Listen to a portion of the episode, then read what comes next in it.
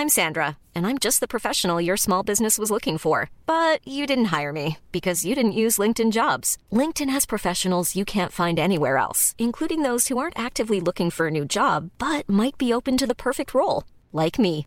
In a given month, over 70% of LinkedIn users don't visit other leading job sites. So if you're not looking on LinkedIn, you'll miss out on great candidates like Sandra. Start hiring professionals like a professional. Post your free job on linkedin.com/people today. Información veraz y oportuna con un toque personal y humano. Por El Heraldo Radio, donde la H suena y ahora también se escucha.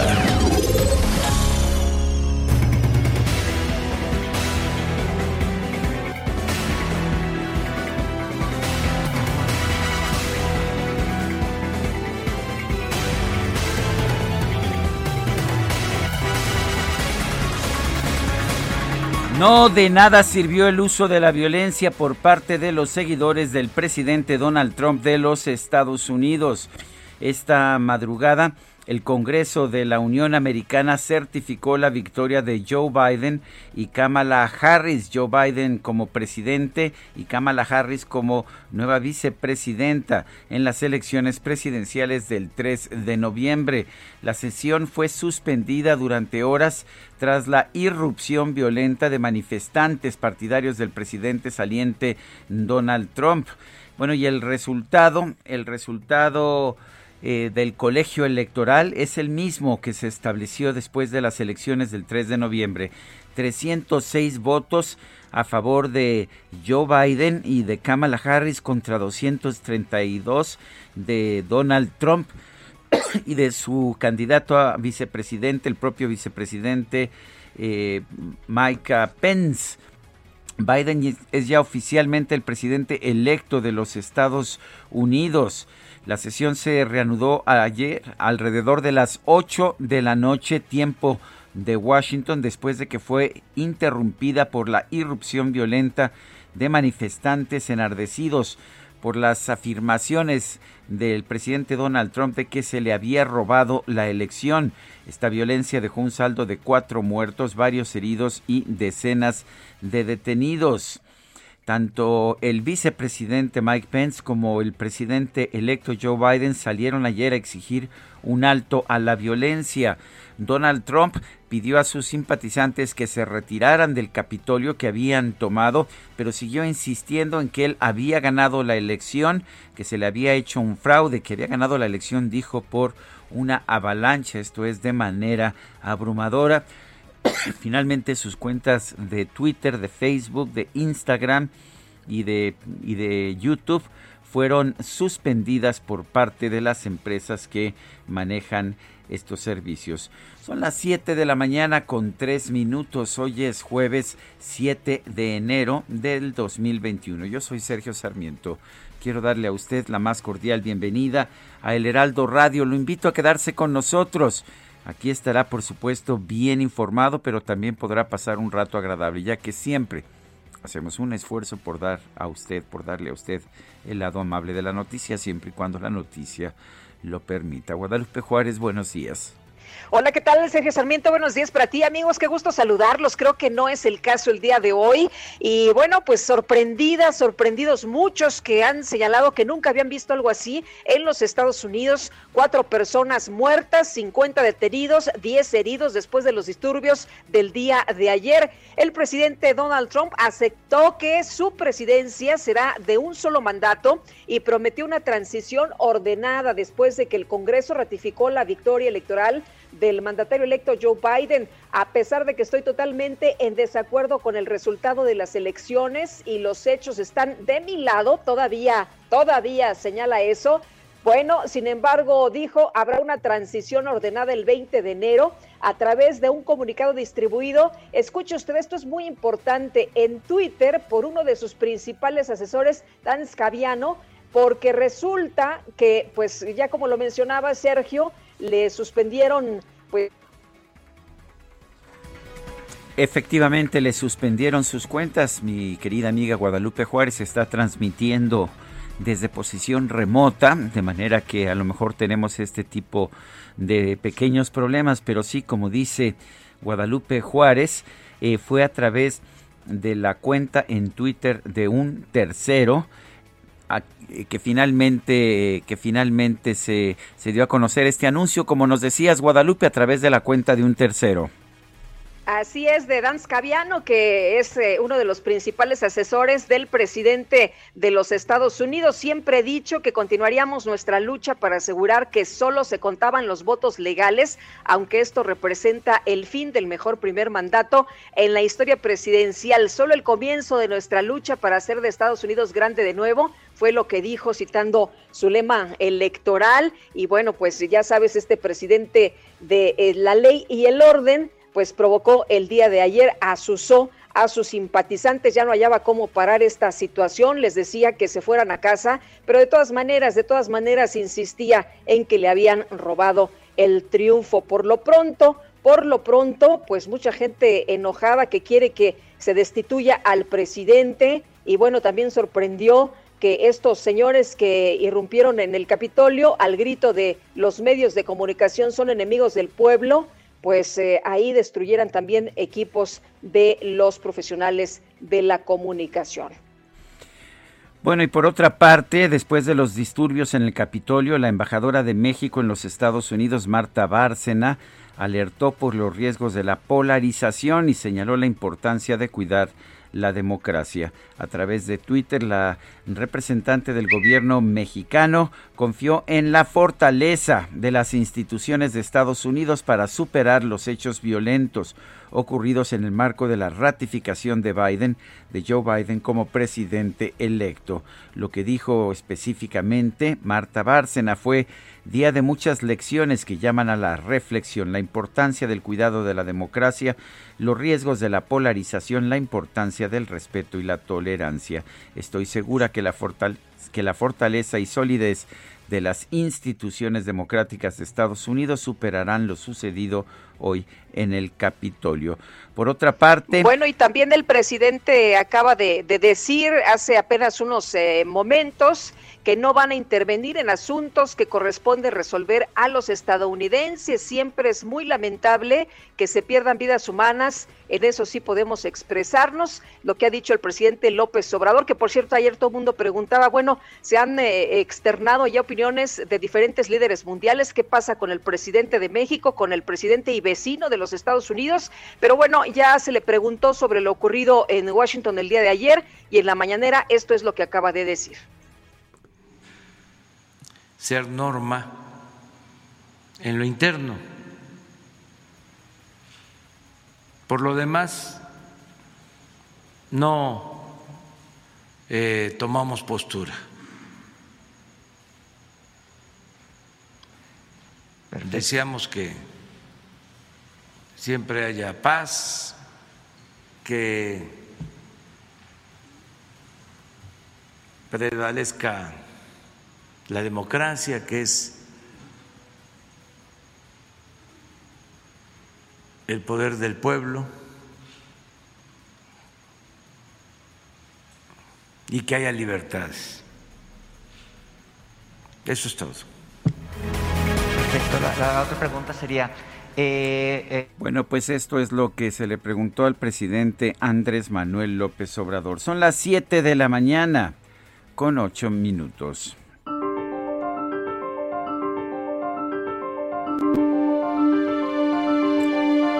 Y vamos, vamos a, a la frase del día.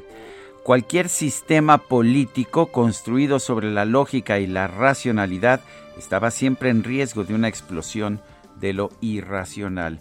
Es de Anne Applebaum, eh, autora de Twilight of Democracy, el uh, ocaso de la democracia, uno de los libros políticos más importantes, quizás el más importante en inglés de 2020. Y las preguntas, ya sabe usted que nos gusta preguntar. Ayer ah, preguntaba yo temprano en la mañana lo siguiente, ¿está usted de acuerdo con Manuel Bartlett en que las energías limpias fueron las responsables del apagón del Día de los Inocentes? Nos dice que sí, 2.3%, que no 95.7%, no sabemos 2%. Recibimos 8.028 votos. Y esta mañana coloqué ya temprano en la mañana la siguiente pregunta en mi cuenta personal de Twitter, arroba Sergio Sarmiento. ¿Debe Donald Trump ser destituido? antes de terminar su mandato el 20 de enero, nos dice que sí 81.1%, que no 14.1%, no sabemos 4.9%. Hemos recibido 1.729 votos en 47 minutos. Las destacadas del Heraldo de México.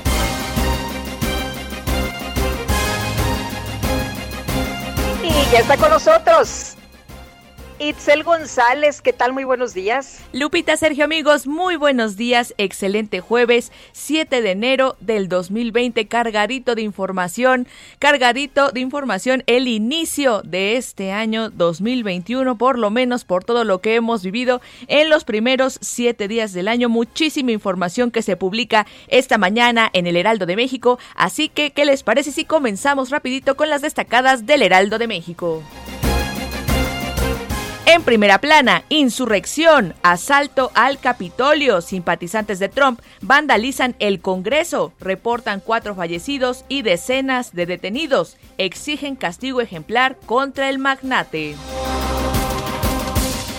País, día negro, reporta Secretaría de Salud, récord de decesos. De un día a otro, México registró 1.165 fallecimientos nuevos y más de 13.000 contagios de coronavirus. Ciudad de México por saturación amplían Panteón de Milpa Alta con una inversión de 900 mil pesos, fue sometido a mantenimiento y se creó un anexo para mil tumbas. Estados Michoacán, Chiapas miente sobre pandemia. Aureoles, el gobernador de Michoacán, acusó a las autoridades de Chiapas de inventar sus estadísticas para controlar la pandemia y mantener en calma a la población. Orbe en rebrotes, polémica por viajes en pandemia. Funcionarios que recomiendan permanecer en casa causan enojo con sus vacaciones.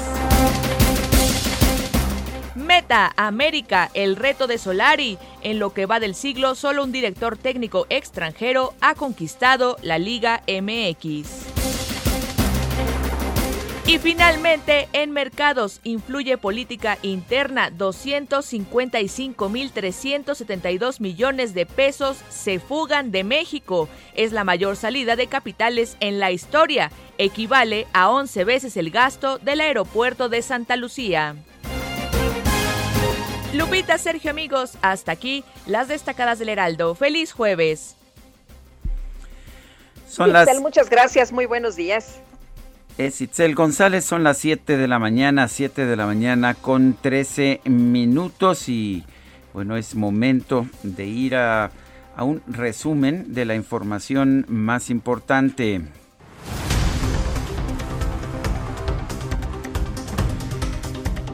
Eh, adelante con el resumen, Guadalupe. Bueno, pues esta madrugada el Congreso de los Estados Unidos ratificó la victoria del demócrata Joe Biden en las pasadas elecciones presidenciales del 3 de noviembre con 306 votos electorales frente a 232 del actual mandatario Donald Trump. The number of electors appointed to vote for president of the United States is 538. Within that whole number, a majority is 270. The votes for president of the United States are as follows. Joseph R. Biden Jr. of the state of Delaware has received 306 votes. Donald J. Trump of the state of Florida has received 232 votes. Bueno, pues ahí escuchábamos a Pence, a Mike Pence, y por otra parte, en un comunicado el presidente Donald Trump señaló que a pesar de que está en desacuerdo con el resultado de las elecciones y los hechos están de su lado, habrá una transición ordenada el 20 de enero. Sin embargo, durante la tarde de este miércoles, la sesión del Congreso fue suspendida debido a que un grupo de simpatizantes del presidente Trump irrumpió de forma violenta en el Capitolio para evitar la certificación del triunfo de Biden. Tanto los legisladores como el, vicepresidente Mike Pence tuvieron que ser desalojados.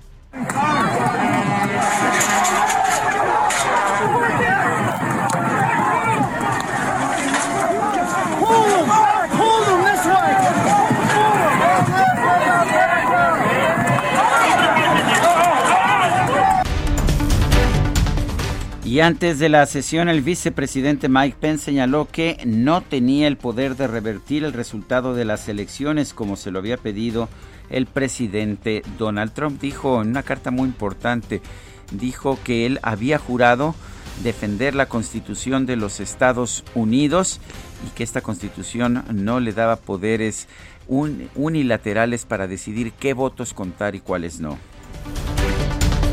En respuesta, el presidente Trump acusó a Mike Pence de no tener el coraje de hacer lo que debía para proteger a su país y a la Constitución.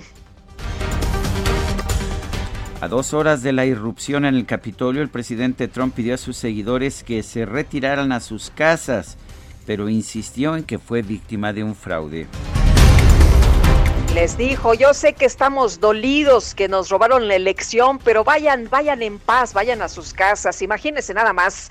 La alcaldesa de Washington, Muriel Bowser, ordenó un toque de queda tras los actos violentos en el Capitolio y posteriormente emitió una orden para extender la emergencia pública en la capital durante 15 días. El jefe de la policía de Washington, Robert Conti, informó que los disturbios de este miércoles dejaron un saldo de por lo menos cuatro muertos y 52 personas arrestadas.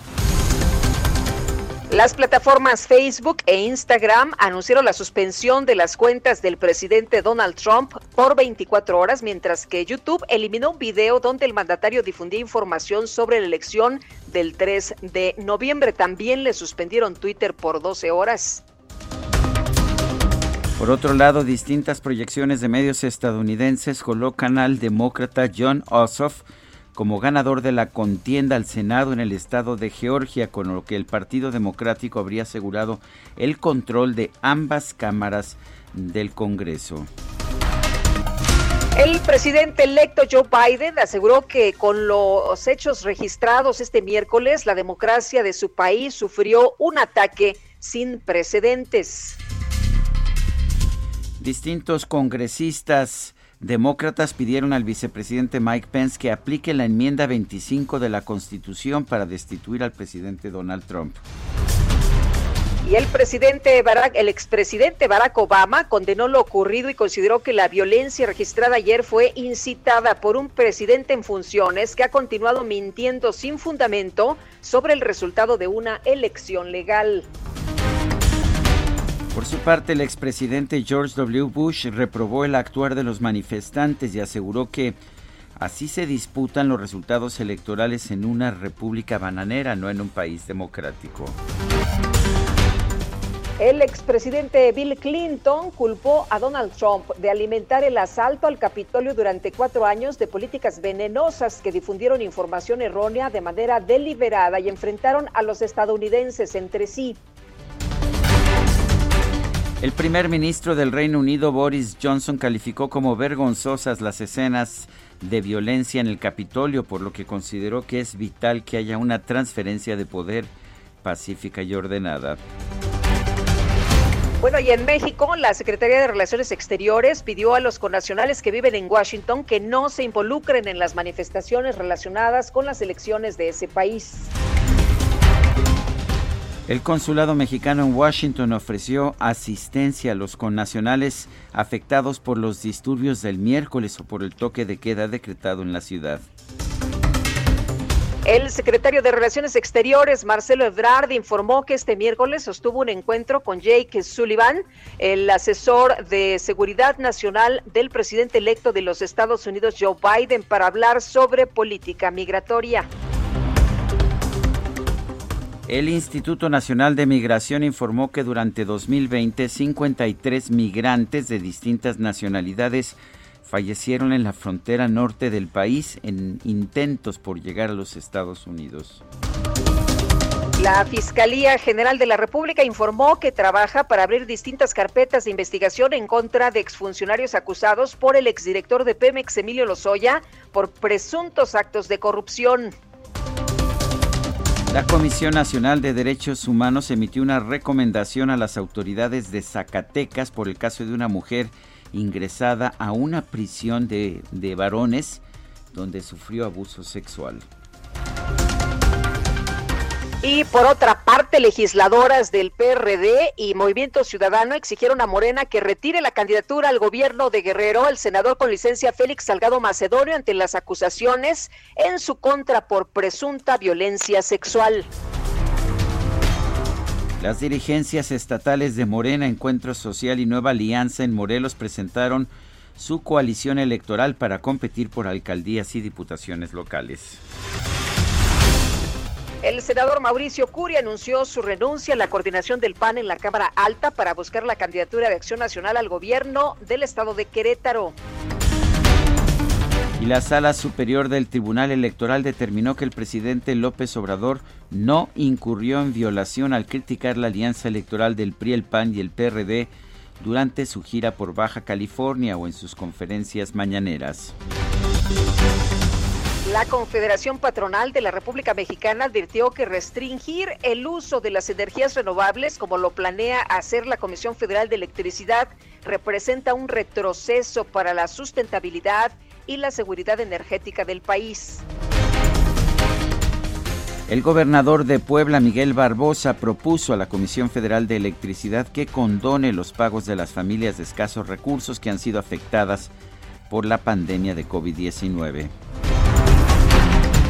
Y la Secretaría de Salud informó que este miércoles en México se registraron 13.345 casos confirmados de COVID-19 y 1.165 muertes. Sí, estamos batiendo récords. 13.345 casos confirmados. La cifra acumulada subió a 1.479.835 contagios y 129.987 muertos. Al participar en un debate del Consejo de Seguridad de la ONU, el secretario de Relaciones Exteriores, Marcelo Ebrard, señaló que para superar la pandemia es indispensable que el acceso a la vacuna contra el coronavirus sea generalizado. Y la Agencia Europea de Medicamentos determinó que la vacuna contra el COVID-19 de la farmacéutica estadounidense Moderna es segura y eficaz, por lo que recomendó a la Comisión Europea que autorice su uso de emergencia. Y en información deportiva, el Atlético de Madrid quedó eliminado de la Copa del Rey tras caer 1-0 ante la Unión Deportiva Cornellá de la tercera división del fútbol español. Son las 7 de la mañana con 22 minutos.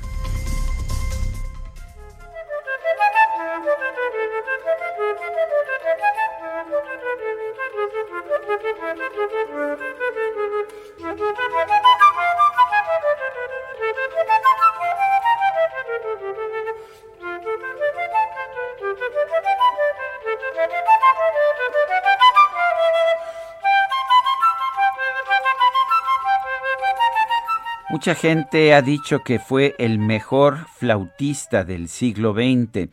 Yo no sé si fue el mejor, lo que ciertamente puedo decir es que es el flautista que recuperó la popularidad de la flauta clásica, Jean-Pierre Rampal, nacido el 7 de enero de 1922 en Marsella. Vamos a estar escuchando el día de hoy este gran músico francés, uno de los grandes realmente de la música. Y empezamos con esta partita en la menor, B, W, 10-13. Este es el primer movimiento alemán. Y a la flauta, por supuesto, en esta, pues en esta versión de un verdadero virtuoso de la flauta, Jean-Pierre Rampal.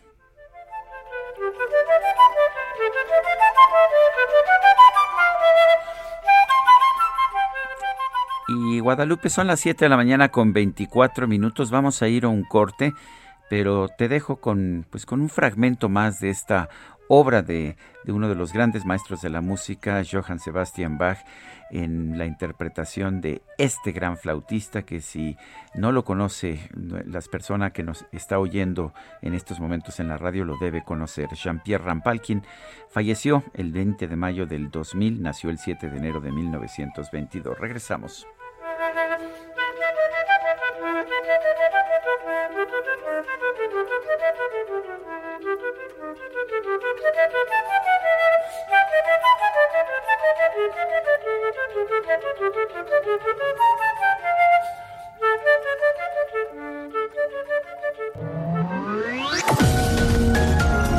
Sergio Sarmiento y Lupita Juárez quieren conocer tu opinión, tus comentarios o simplemente envía un saludo para ser más cálida esta mañana.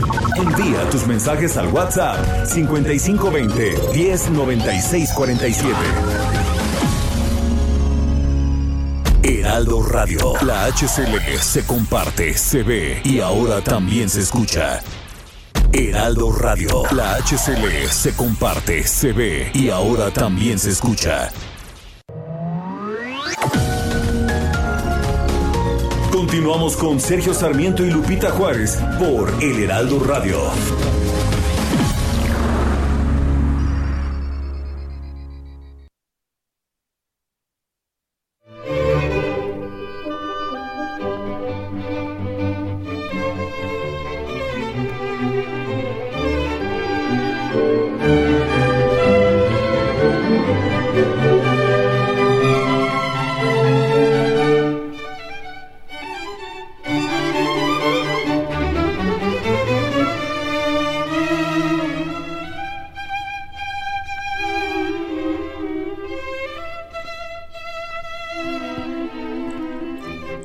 Probadita de la música interpretada por Jean-Pierre Rampal, el maestro de la flauta clásica que estamos recordando el día de hoy. Este es el concierto para flauta número uno en sol mayor Kögel 313. Es el primer movimiento alegro maestoso.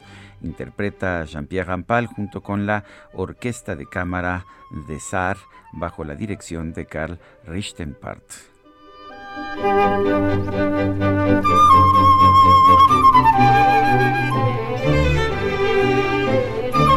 ver, me encantan la limpieza del sonido de Jean-Pierre Rampal y no es en este momento, pero lo escuchará usted en notas más largas, el vibrato que le saca, la vibración que le saca su flauta.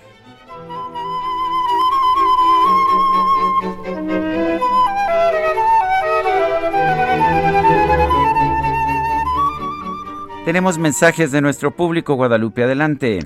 Fíjate que este es eh, de llamar la atención, es anónimo, nos solicita esta persona que no se publique su nombre porque se les informó que el Hospital General La Villa, que actualmente es híbrido y en muchas eh, dice que está en muy malas condiciones, se está en etapa de reconversión para hacer 100% COVID, a lo que los trabajadores estamos inconformes debido a que el hospital tiene un alto índice de mortalidad por no contar con el personal capacitado, ni la infraestructura ni insumos para trabajar además de que ya han fallecido varios compañeros de este hospital víctimas de COVID-19.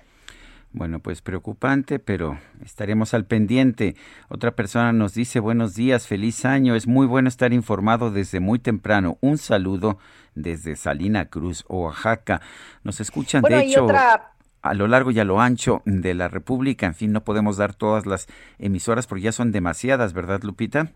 Así es, en todo el país, en toda la República Mexicana nos escuchamos y eso nos da mucho gusto. Hoy también en algunas partes de los Estados Unidos estamos creciendo muchísimo y la verdad que agradecemos a nuestros así, amigos Lupita, como por ahí por Houston. ¿Te, parece, te, parece, ¿Te parece que nos echemos una escapada ya a Houston para ver cómo están las nuevas instalaciones, el nuevo servicio que tenemos allá en Houston? Me gusta la idea, me gusta. Bueno, conste, ¿eh, Lupita, ¿te parece el lunes después del programa? Me gusta. Bueno, me parece pues muy bien. Trato hecho. Oye, y fíjate que también hay otro tema que preocupa muchísimo, sobre todo a las personas que eh, obtienen la leche liconza. Nos dicen que hay desabasto y que sigue por la zona eh, donde esta persona vive, no nos dicen qué zona, hay tres lecherías, es eh, la que abastece a este lugar, a esta área, y nos dice que están muy preocupados, pues no tienen el alimento, sin embargo, no, no, nos comenten qué zona del país es. Amy Sheho a Trump le falló su golpe de Estado porque el ejército se negó a apoyar lo que va a pasar aquí en cuatro años con el ejército controlándolo todo. Qué preocupante, saludos cariñosos. Bueno, yo espero que el presidente López Obrador no sea un golpista como nos resultó Donald Trump. Vámonos precisamente hasta los Estados Unidos, Guadalupe. Así es, el Congreso certificó esta madrugada la victoria de Joe Biden y Kamala Harris en las presidencias y vicepresidencia eh, de estas elecciones del 3 de noviembre en una sesión que se tuvo que suspender durante tres horas ante algo que pues muchos nunca se imaginaron podría ocurrir allá en los Estados Unidos, que siempre ha presumido de su fortalecida democracia, y esto luego de la irrupción de manifestantes partidarios del presidente saliente, se dice que asusados por el propio presidente Donald Trump. Y Juan Guevara, ¿qué tal? Muy buenos días. Muy buenos días, Lupita y Sergio. Así es. Bueno, y quiero decirles que eh, resultado de esto, Mick Mulvaney, secretario de eh, Chief of Staff, le llama eh, jefe, jefe de, de, las personas en la Casa Blanca, acaba de renunciar en este momento en base a esto. En este momento, varias, varias personas del gabinete están hablando sobre invocar la, eh, la enmienda número 25. Esto sí que significa el remover al presidente porque no tiene la facultad mental para poder eh, conducir al país. Como tú lo decías, es la primera vez que vemos este tipo de eh, irrupción al Capitolio. Aún así, mira, ayer estaba yo viendo las, la, sesión del Congreso y del eh, Senado y la mayoría de los, de los, ah, de los diputados y de los senadores republicanos cambiaron de opinión después de ver los actos de violencia que los ah, seguidores de Donald Trump hicieron en el Capitolio. Cuatro personas muertas dispararon a la mujer en cámaras. Es decir, eh, una situación que nunca habíamos visto en los Estados Unidos, específicamente el Capitolio. La mayoría de los senadores y de los diputados republicanos cambiaron de opinión, excepto siete, que al final del día estos siete senadores se hicieron el asme reír porque no pudieron lograr que no se eh, que bloquear la certificación del presidente electo. Asimismo, bueno, como ustedes saben, eh, al final del día lo que estamos viendo es que ya se certificó al presidente eh, Joe Biden, al presidente electo Joe Biden, a Kamala Harris. ¿Qué se espera? Bueno, están, existen pláticas en la Casa Blanca de que Donald Trump podría renunciar esto está sucediendo en este momento. Así que en las próximas horas vamos a ver qué es lo que sucede con este presidente que a todas luces ha sido totalmente impredecible y no nos sorprenda que en un acto de absoluto berrinche renuncie, se vaya y se acabó. Bueno, pues eh, vamos a ver en las próximas horas qué es lo que sucede, Juan Guevara. Por lo pronto, pues sorprendió muchísimo lo que ocurrió el día de ayer. la verdad de las cosas es que muchos de los eh, propios periodistas allá en los Estados Unidos se decían a sí mismo eh, sorprendidos por algo que nunca, nunca habían visto luego de unas elecciones en una transición del poder. Sí, así es. Y por ejemplo, ahorita acaba de salir la, fotografía de la revista Time, la, la, la la, revista Time acaba de salir y sale la fotografía del servicio secreto y de la, de la policía del Capitolio eh, apuntando pistolas a toda la gente que entra al Capitolio. Es decir, una circunstancia lamentable que nunca habíamos visto, nunca habíamos visto algo así. Pues sí. Muy bien, Juan Guevara, muchas gracias por este reporte. Muy buenos días. Muy buenos días. Tenemos en la línea telefónica Rosario Marín, una mujer que yo admiro en lo personal. Ella fue tesorera de los Estados Unidos y siempre es un placer conversar con ella. Rosario Marín, buenos días, gracias por tomar esta llamada. Ah, Sergio, un placer estar con ustedes. Ah, gracias por esta oportunidad un abrazo a la distancia. Gracias, Rosario. Gracias. ¿Cuáles fueron tus reacciones eh, como alguien que ha estado involucrada en la política, que ha estado involucrada en la vida social de los Estados Unidos durante tanto tiempo, cuando viste estas imágenes de una turba asaltando el Capitolio, la sede del Congreso de los Estados Unidos? Pues mira, este fueron mis, mis emociones fueron antes de esto, cuando estaba yo escuchando al presidente literalmente ordenando a toda esta masa de gente que fueran al Capitolio.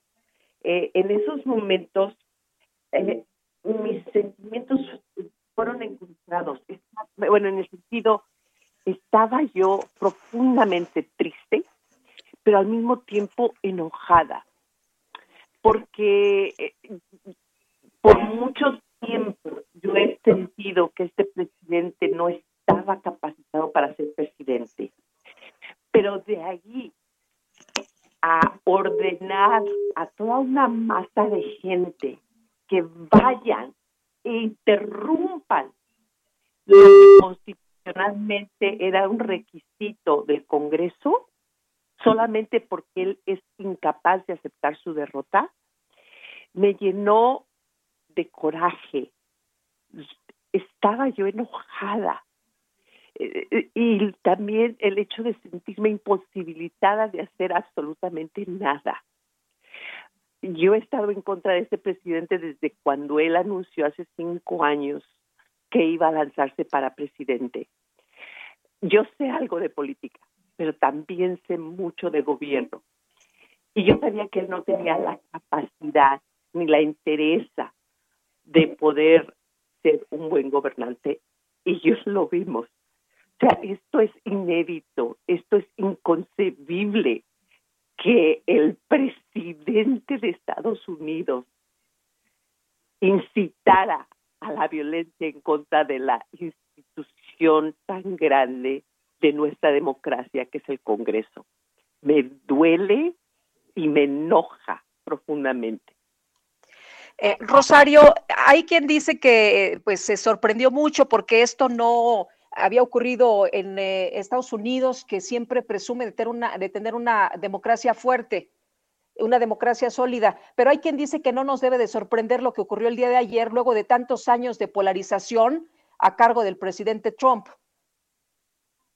Sí, mira, Lupita, la, realidad es que no nos puede sorprender que todo esto suceda viniendo de parte de este presidente.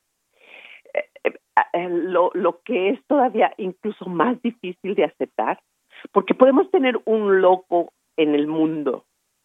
El problema es que tenemos una serie de congresistas y senadores que deberían saber mejor, que saben mejor que esto. Y sin embargo, han ayudado, han colaborado a que la situación esté de la forma que está. ¿Con qué cara nosotros como Estados Unidos podemos ir a través del mundo tratando de decir que la, democracia es, es la mejor forma de gobierno? ¿Con qué cara cuando vemos aquí en nuestra casa que, que no se respeta este la, la, la transición pacífica de un gobierno. Hoy día se está arrepintiendo, yo creo, este señor de, de, lo que hizo y ya envió un, un comunicado y sin embargo continúa con sus mentiras. O sea, esto, eh, eh, y luego los que lo apoyan y los colaboradores, una serie de personas que son psicópatas, uh, psychopaths, ¿cómo se dice en, psicópatas, es correcto. Sí, psicópatas. También. Eh, eh, eh, para mí es, es, es increíble, increíble. No puedo aceptar que hay tantos congresistas y senadores que en realidad no deben de estar parte, siendo parte de este gobierno. Tenemos un buen camino que recorrer. ¿Qué, se puede hacer? Si vemos los resultados eh, electorales del 3 de noviembre, Donald Trump obtuvo 74 millones de votos y todavía más del 60% de los republicanos creen verdaderamente que se le robó la elección. ¿Qué se puede hacer cuando hay tantos estadounidenses que apoyan posiciones que aparentemente son irracionales? Ya, mira, sí, sí hay un gran número de personas, sí hay pero un grupo más grande. Nueve millones más de personas creemos en esta democracia y votaron por Joe Biden. Sí es un número importante, sí es los que todavía están defendiendo a este presidente y votarían por él otra vez y otra vez y otra vez, pero hay más gente buena que estos que, que no entienden, que no aceptan. Y yo espero una vez que este líder salga, que su impacto sea menor, cuando ya no haya nada que puedan hacer. A mí lo que me preocupan son las próximas dos semanas. O sea, lo sacaron de Twitter, pero él todavía tiene la, la the codes para, para mandar a la guerra, uh, the nuclear code. Él tiene el acceso a, a, a ese tipo de información Eso es lo preocupante. Este hombre no debería de estar ya para nada, no debería tener el poder que tiene ser presidente de Estados Unidos y todavía está ahí. Ahorita hay personas dentro de su gabinete que están activamente preguntándose, ¿podemos correr el riesgo por dos semanas más de tener a este hombre como presidente? Esto está pasando ahorita. El, mm, miembros de su gabinete se están cuestionando qué pueden hacer para pararlo. Y ellos saben lo que pueden hacer. Ellos mismos pueden decir, ¿sabes qué? La mayoría de los, de los miembros del gabinete deciden que este hombre es incapaz, está incapacitado de ser presidente y lo pueden remover. Pero yo no Rosario, entonces, esto, esto significa que debe, estás a, favor, eh, por una parte, de destituir a Donald Trump y por otra parte, también preguntarte cómo viste la actuación de Mike Pence. A ver, este, eh, sí, yo estaría a favor de removerlo a él. Yo estaría a favor, porque en realidad no sé qué va a hacer en las próximas dos semanas. Es un hombre que está desquiciado. Y segundo, y estas palabras no son fáciles para mí de decir, ¿ok? Estamos hablando del presidente de Estados Unidos. Y la, la, la otra pregunta se me olvidó, Lupita, perdón. Sobre Mike Pence y la actuación. Oh, Mike Pence. Sí, mira, es muy lamentable que eh, Mike, yo conozco a Mike Pence y, y yo sé que él ha querido y, y, y, querrá ser presidente de Estados Unidos. Desde que él era congresista, después pues, fue, fue gobernador. Uh, que él haya por tanto tiempo, por cuatro años, les él estuvo colaborando y apoyando al, presidente. Uh, respeto que ha hecho su trabajo que le correspondía constitucionalmente hacer. Es, es una formalidad y él no, no tenía que hacer otra cosa más que seguir lo que la constitución le, le pide. No, no le estoy aplaudiendo que haya hecho su trabajo porque es su trabajo pero le aplaudo el hecho que le tuvo que decir al presidente por primera vez que no iba a ser la voluntad del presidente. Eso sí se lo aplaudo. De que haya hecho su trabajo, hizo su trabajo, pero de que se haya enfrentado con, Trump, eso se lo agradezco. Rosario Marín, ex tesorera del, del gobierno de los Estados Unidos, siempre es un privilegio conversar contigo. Gracias, Sergio. Un placer. Un saludo también a Lupita. Gracias. Gracias. Gracias. Buenos días. Bueno, adelante, Lupita. Pues el presidente Andrés Manuel López Obrador dijo que a pesar de lo sucedido en el Capitolio ayer, la economía de México se mantuvo estable y vamos a escuchar también parte de lo que comentó en esta mañanera. Ayer, a pesar de lo que sucedió en el Capitolio, este se mantuvo estable nuestra economía. No sé, a ver cómo anda el peso hoy. Anda en 19.76. 19.82. Ya, ya estamos este, como antes de, de la pandemia, a pesar de lo de, de ayer. Efectivamente, eh, de hecho, el peso, según Bloomberg esta mañana, es el peso al mayoreo, se encuentra en 19.8358. Y bueno, ante los hechos ocurridos en los Estados Unidos, el presidente electo Joe Biden aseguró que lo que vimos ayer fue un asalto a una ciudad de libertad. Dijo que no era una protesta, sino una insurrección. Gricha Reiter es portavoz del Partido Democrático de los Estados Unidos en nuestro país. Gricha, ¿cómo estás? Buenos días. Muy buenos días. Eh, pues sorprendido como el resto del mundo de los eh, acontecimientos de ayer en Washington D.C. Como bien lo mencionas, pues eso fue un intento de autogolpe de Estado, una insurrección gravísima, una serie de fallas muy importantes en toda la estructura de seguridad pública, tanto en Washington eh, como en los estados aledaños, como la Guardia Nacional, una falta de preparación total que llevó a esto, a pesar de que el presidente Trump y sus seguidores advirtieron por días y semanas que iba a pasar algo de esta magnitud el 6 de enero. Y a pesar de eso, pues no se prepararon. Sin embargo, pues con la buena noticia de que a las 3.45 de la mañana el vicepresidente Pence finalmente eh, pues ya le dio el gane definitivo al presidente electo Biden y la vicepresidenta Kamala Harris. Así que ahora solo es esperar, esperemos que en paz de aquí hasta el 20 de enero, que es cuando toma posesión el presidente electo. Eh, Gricha, justamente quiero preguntarte sobre esto que podría ocurrir las próximas semanas. ¿Tú estás eh, eh, tranquilo de que en corto plazo, en unos días, ya sea la transición de manera pacífica o cómo ves tú el escenario? ¿Qué es lo que más te preocupa? Pues lo que más nos preocupa realmente es qué va a suceder ahora con, con estos seguidores de, de, Trump eh, vale la pena aquí mencionar que 45% de los republicanos han expresado que están de acuerdo con lo que ocurrió ayer. Esto equivale a 21% de todo el electorado americano y que Trump, ya habiendo recuperado nuevamente control de su cuenta de Twitter, de que fue suspendida por 12 horas ayer, pues es el medio principal de organización eh, y para incitar este tipo de, movimientos, él sigue expresando que la elección le fue robada, a, pesar de que dijo en un tuit justamente esta mañana, pues que se compromete a una transición pacífica, pero lo vimos ayer, en donde por un lado decía, señores, retírense del Capitolio, dejen a los policías tranquilos, no cometan más violencia, y por el otro les decía que los amaba y agradecía lo que estaban haciendo. Entonces, es una doble retórica ahí que seguramente continuará y la posibilidad de, de un escalamiento en violencia pues todavía está ahí y estará de aquí hasta el 20 de enero y posiblemente después veremos a ver cómo cómo maneja el presidente electo Biden en su nueva administración el tema de la seguridad. Eh, ¿tú crees que sea conveniente aplicar la enmienda 25 que implicaría la destitución del presidente o llevar a cabo un juicio político, un impeachment, a pesar de que esto puede tardar varios días? Pues eh, la, realidad es que cuando hay un intento de autogolpe, cuando hay una insurrección y una violación de lo que es la, casa de todos realmente que es la, el Capitolio en Estados Unidos, de toda la infraestructura y, la, y, la maquinaria eh, que representa al país entero de esta magnitud, pues yo creo que sería lo menos que deberían hacer.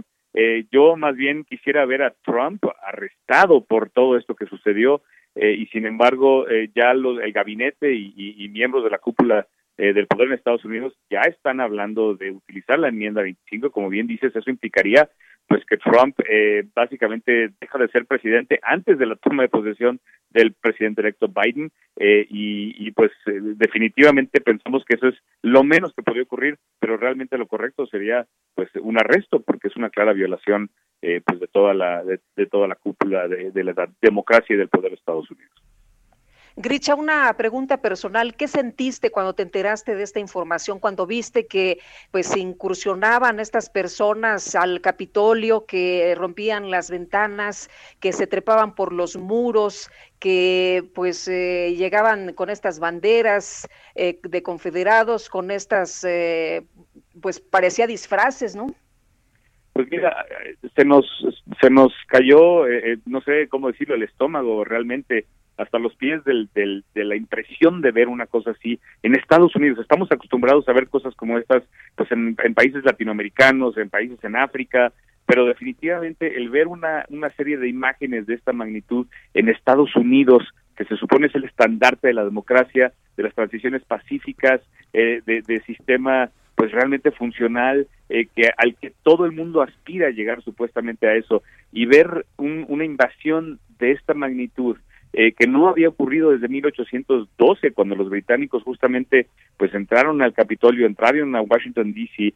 Eh, pues eh, no sé, no no hay palabras que puedan describir eso. Realmente es, es algo que queda marcado eh, creo que no solamente en las mentes de los americanos, sino de todo el mundo, porque es algo que jamás esperaríamos ver, insisto, en lo que supuestamente es la democracia más robusta y funcional del mundo. Eh, la información que tenemos es que la petición de la ciudad de Washington para recibir apoyo de la Guardia Nacional en la ciudad de Washington, esto le corresponde al Departamento de la Defensa, la firmó no el presidente Trump, sino la firmó el vicepresidente Mike Pence. ¿Tú piensas que Trump está en este momento aislado de los mandos militares? Eh, aparentemente así es. También debemos recalcar que la primera petición que se hizo justamente de mandar la Guardia Nacional eh, al Departamento de Defensa pues fue declinada y después pues bajo mucha presión finalmente aceptaron. Entonces yo creo que los hechos de realmente qué sucedió, cuál fue el proceso de toma de decisión, por qué se tardó tanto en llegar la, las fuerzas de seguridad pública, por qué se ven videos de policías abriendo las barreras para dejar que entrara eh, pues estas estas pandillas de extremistas eh, pues una serie de preguntas que tendremos que desahogar y donde tendrá que haber una investigación y un seguimiento muy puntual de cuáles fueron todas estas fallas que lo permitieron. Si pensamos que los que eh, hubieran tratado de entrar al Capitolio ayer, hubieran sido musulmanes, hubieran sido personas de la raza negra, pues seguramente los, les hubieran disparado con francotiradores a todos y tendríamos un montón de muertos todavía tirados enfrente del Capitolio. Lo curioso aquí es que como eran hombres en su mayoría blancos y obviamente pro Trump, eh, pues aún así no no vimos el despliegue de fuerza eh, que hubiéramos visto que vimos cuando fue el caso de Black Lives Matter y los protestantes que que iban con ese con ese movimiento. Grisha Rather, portavoz del Partido Democrático de Estados Unidos. Vamos a una pausa y regresamos. Sergio Sarmiento y Lupita Juárez quieren conocer tu opinión, tus comentarios o simplemente envía un saludo para ser más cálida esta mañana. Envía tus mensajes al WhatsApp 5520 109647. Heraldo Radio, la HCL se comparte, se ve y ahora también se escucha. Heraldo Radio, la HCL se comparte, se ve y ahora también se escucha. Sergio Sarmiento y Lupita Juárez por El Heraldo Radio.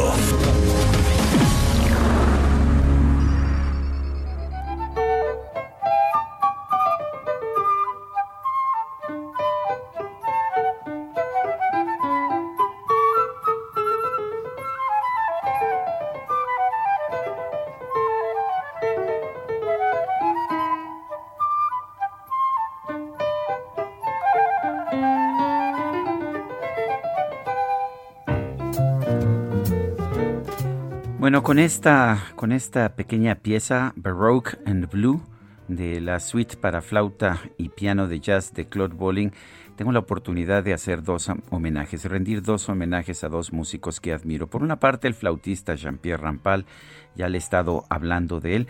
Por otra parte, fíjese usted que este 29 de diciembre falleció el pianista de jazz francés Claude Bolling, uno de los grandes del jazz, también de la música clásica. Claude Bolling ah, eh, componía precisamente esta o compuso estas suites de jazz que interpretaba con algunos instrumentistas de música clásica, como por ejemplo Jean-Pierre Rampal o Yo-Yo Ma, el chelista, Alexandre Lagoya, el guitarrista, y nos ha ofrecido verdaderas joyas musicales.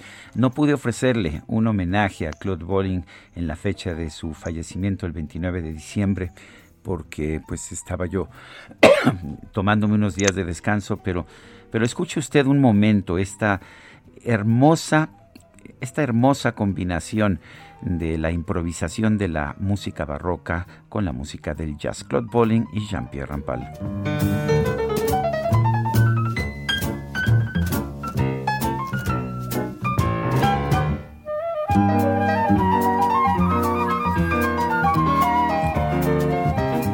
Dicen Lupita que el contrapunto es un diálogo, un diálogo de dos melodías que se intercruzan usualmente con distintos instrumentos. Qué mejor contrapunto que esto que estamos escuchando de Claude Bolling y Jean-Pierre Rampal.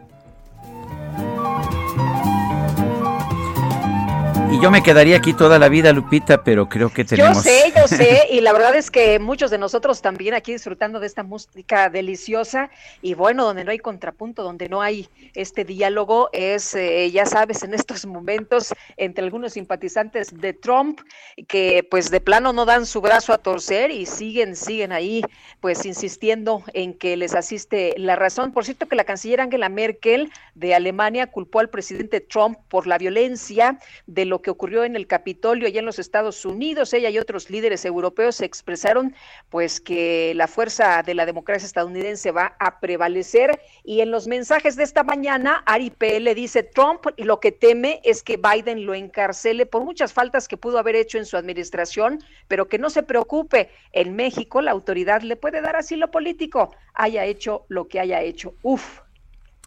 Rafa Balcázar Narro, muchas felicidades, que sigan los éxitos y que podamos seguir escuchándolos por muchos años más. Feliz y próspero 2021 para ustedes, mucha salud.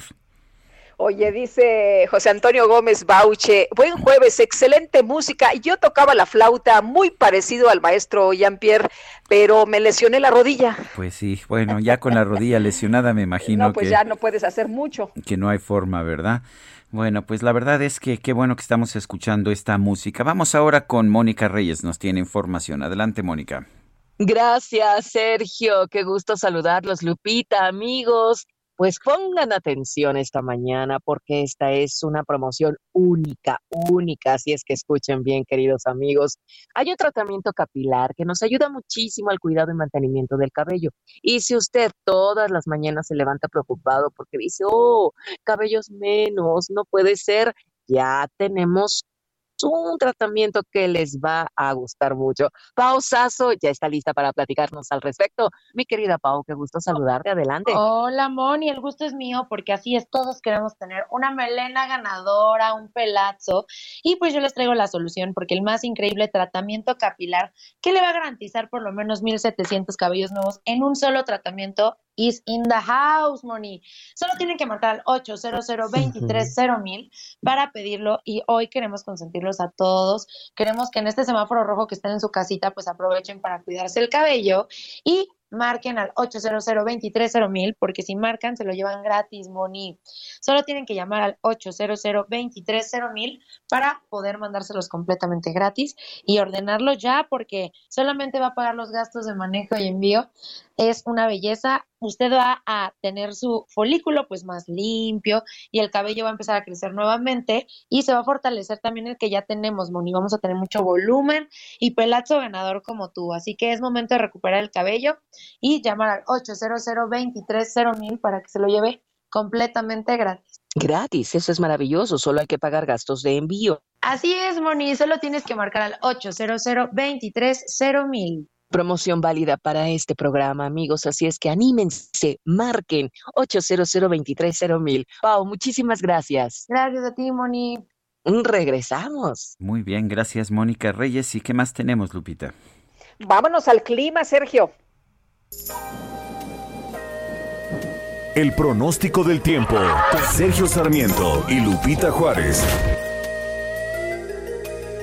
Se informa esta mañana Mónica Jiménez, meteoróloga del Servicio Meteorológico Nacional de la Conagua. Mónica, ¿cómo estás? Buenos días. Lupita, Sergio, Auditorio, gusto en saludarlos. Para el día de hoy, el Frente Frío número 25 recorrerá el Golfo de México hacia el sureste del país y en su recorrido ocasionará lluvias puntuales muy fuertes en Veracruz, Oaxaca, Chiapas y Tabasco, así como lluvias puntuales fuertes en el estado de Puebla y Campeche. El aire frío asociado ocasionará descenso de temperaturas con heladas al amanecer en zonas altas de los estados de la Mesa del Norte y la Mesa Central, incluyendo el Valle de México, así como evento de norte fuerte a muy fuerte en el litoral del Golfo de México, Istmo y Golfo de Tehuantepec. Se estiman velocidades de viento con rachas de 70 a 80 kilómetros por hora en las costas de Veracruz e Istmo y Golfo de Tehuantepec y con rachas de 50 a 60 kilómetros por hora en las costas de Tamaulipas y Tabasco. Respecto al oleaje, se estiman olas de 2 a 4 metros de altura en las costas de Veracruz y el Golfo de Tehuantepec y olas de 1 a 2 metros de altura en las costas de Tamaulipas y Tabasco. Por esta razón, todas las embarcaciones marítimas de ambos golfos, así como el transporte terrestre de la ventosa Oaxaca, deben tomar precauciones. Sergio Lupito Vitorio, las temperaturas mínimas de 10 grados bajo cero a 5 grados bajo cero con heladas se prevén en zonas montañosas del estado de Baja California, Sonora, Chihuahua, Durango, mm, Coahuila y Nuevo León. También temperaturas mínimas de 0 a 5 grados bajo cero con heladas se esperan en San Luis Potosí, en Zacatecas, Aguascalientes, Guanajuato, Michoacán, Estado de México, Puebla y Tlaxcala. Eh, para el Valle de México se espera el cielo mayormente nublado durante el día. Hay baja probabilidad de lloviznas eh, dispersas en la región. El ambiente será frío al amanecer y fresco durante el día y se esperan temperaturas máximas de los 21 a 23 grados Celsius y la mínima para amanecer mañana entre los 6 a los 8 grados Celsius con un viento del sur y suroeste de 10 a 20 kilómetros por hora con rachas que pueden alcanzar los 30 kilómetros por hora. Sergio Lupita Auditorio, esta es la previsión del tiempo desde el Servicio Meteorológico Nacional de la Comisión Nacional del Agua. Que tengan todos excelente día. Igualmente, Mónica, buenos días. Con gusto, hasta luego. La Fiscalía General de la República informó que la próxima semana va a emprender acciones penales en contra de personajes involucrados en el caso del exdirector de Pemex, Emilio Lozoya Austin, por el por la situación de Odebrecht. Arturo Ángeles, periodista de Animal Político, lo tenemos en la línea telefónica. Hola Arturo, buenos días. Hola, ¿cómo están? Muy buenos días, Ceci Lupita, y bueno, pues feliz año todavía, ¿va? Sí, claro que sí. Dicen, dicen que hasta el día 15 más o menos todavía se acepta. Después es que ah, ya está, anda uno muy trasnochado. Pero Arturo, cuéntanos, ¿esto qué significa? ¿Se van a presentar acusaciones en contra de Luis Videgaray y de Enrique Peña Nieto? Bueno, eh, en teoría sí, ¿no? Hay, hay que, la, la, lo que hace ayer la, Fiscalía General de la República un poco, tal vez, pues, o mucho, tal vez mucho en, en, respuesta a este pues mensaje que el presidente les mandó en la mañanera luego de que al presidente pues le, le, plantearan qué pasaba con Lozoya, ¿no? Ayer mismo nosotros justamente publicábamos que el caso de Emilio Lozoya, pues este, pues ya está a punto de acabarse un plazo que original que dio un juez de seis meses para que pues se definiera pues si se le procesa o qué pasa con él, si lo van a perdonar, y, pues hay que recordar que el éxito de, de, de, que Lozoya sea perdonado depende de que lo que él denunció pues también se convierta en un nuevo proceso, ¿no? Y en procesos se encuentra de personajes de, de mayor jerarquía. Eso hasta el día de hoy no ha ocurrido, es lo que publicábamos ayer, que no la fiscalía no ha logrado eh, eh, todavía este eh, sustentar algún proceso en contra de todas estas personas que Lozoya denunció, ustedes lo recordarán, en agosto del año pasado, en una denuncia que, se filtró, pues además a los medios de comunicación de unas 70 páginas donde eh, eh pues eh, eh, Emilio Lozoya denunció pues desde expresidentes, ¿no? Eh, a, a, Felipe Calderón, a Enrique Peña Nieto, que fuera su jefe, pero hasta también hasta Carlos Salinas de Gortari, denunció a Luis Videgaray, el secretario de Hacienda, a José Antonio Mit, eh, que también fue candidato del PRI, pero también lo denunció eh, eh, cuando él, él, él cumplía las funciones de secretario de Energía y secretario de Relaciones Exteriores, en fin, una lista amplia de personas. no hay procesos en contra, en contra de ellos por esta denuncia de Lozoya, y lo que ayer anuncia la Fiscalía es que la próxima semana estaría em, eh, judicializando, como se dice técnicamente ahora en el sistema penal actual, algunos casos. La Fiscalía, ayer mismo en este comunicado, pues eh, pone un, una especie de, de, de, salvaguarda, déjenme decirlo así, porque dice que será contra algunos, mientras que en todo caso la carpeta continuará abierta en contra de quienes falten. Entonces, no está diciendo que en contra de todos, pero sí está diciendo que en contra de algunos falta ver en contra de quién será. ¿Esto qué significa que se judicialice? Que los fiscales van a llevarle el caso a un juez y, y, y con, en contra de eh, una acusación en contra de algunas de las personas señaladas por los Oya y les van a imputar un delito. No sabemos qué delito aún, si será un tema de peculado, si será un tema de uso, eh, eh, eh ejercicio indebido del servicio público, cuando ellos eran funcionarios, eh, en fin, de algún delito los va a intentar acusar, lavado de dinero, en fin, hay un amplio abanico ahí de, ilícitos, y, y el juez que recibe el caso tendrá que definir si esta investigación que le está entregando la Fiscalía reúne los elementos necesarios para abrir un proceso penal y en todo caso o girar una orden o órdenes de aprehensión si así lo solicita la fiscalía o en todo caso girar citatorios para que voluntariamente comparezcan ante el juez las personas que sean señaladas por la fiscalía y en todo caso comparezcan a una audiencia inicial donde podrían ser o no vinculadas a proceso. Pero esa es la ruta. La fiscalía, en contra de algunas de estas personas, va a presentar el caso ante el juez. El juez tiene que decidir de inicio si le parece que el caso está sustentado, porque lo puede regresar, ¿eh? puede decir que le faltan elementos, que no lo ve, que hay que hacer aclaraciones. Ustedes recordarán, hace, hace unos meses eh, la Fiscalía ya intentó moverse en contra de Luis Videgaray, acusándolo, entre otros delitos, el de traición a la patria. El juez que recibió el caso le pareció, e incluso la Fiscalía solicitaba una orden de aprehensión en contra de Luis Videgaray. El juez que recibió el caso le pareció que no, no se sustentaba el asunto, que había que aclarar varias cosas y, la Fiscalía mejor se retractó de esa petición. Bueno, vamos a ver qué sucede la semana próxima. De inicio, si en efecto le manda la carpeta a un juez y en contra de quiénes de esta larga lista de personajes que denunció Lozoya. Ahora, el hecho de que los haya mencionado no significa que sean responsables, ¿no? Tendrán que hacerse las investigaciones correspondientes y tendrá que probarse efectivamente, pues, eh, acerca de, lo que se les imputa. Y además son eh, delitos graves, ¿no? Enriquecimiento ilícito, recursos, operaciones con recursos de procedencia ilícita, delitos electorales, asociación delictuosa.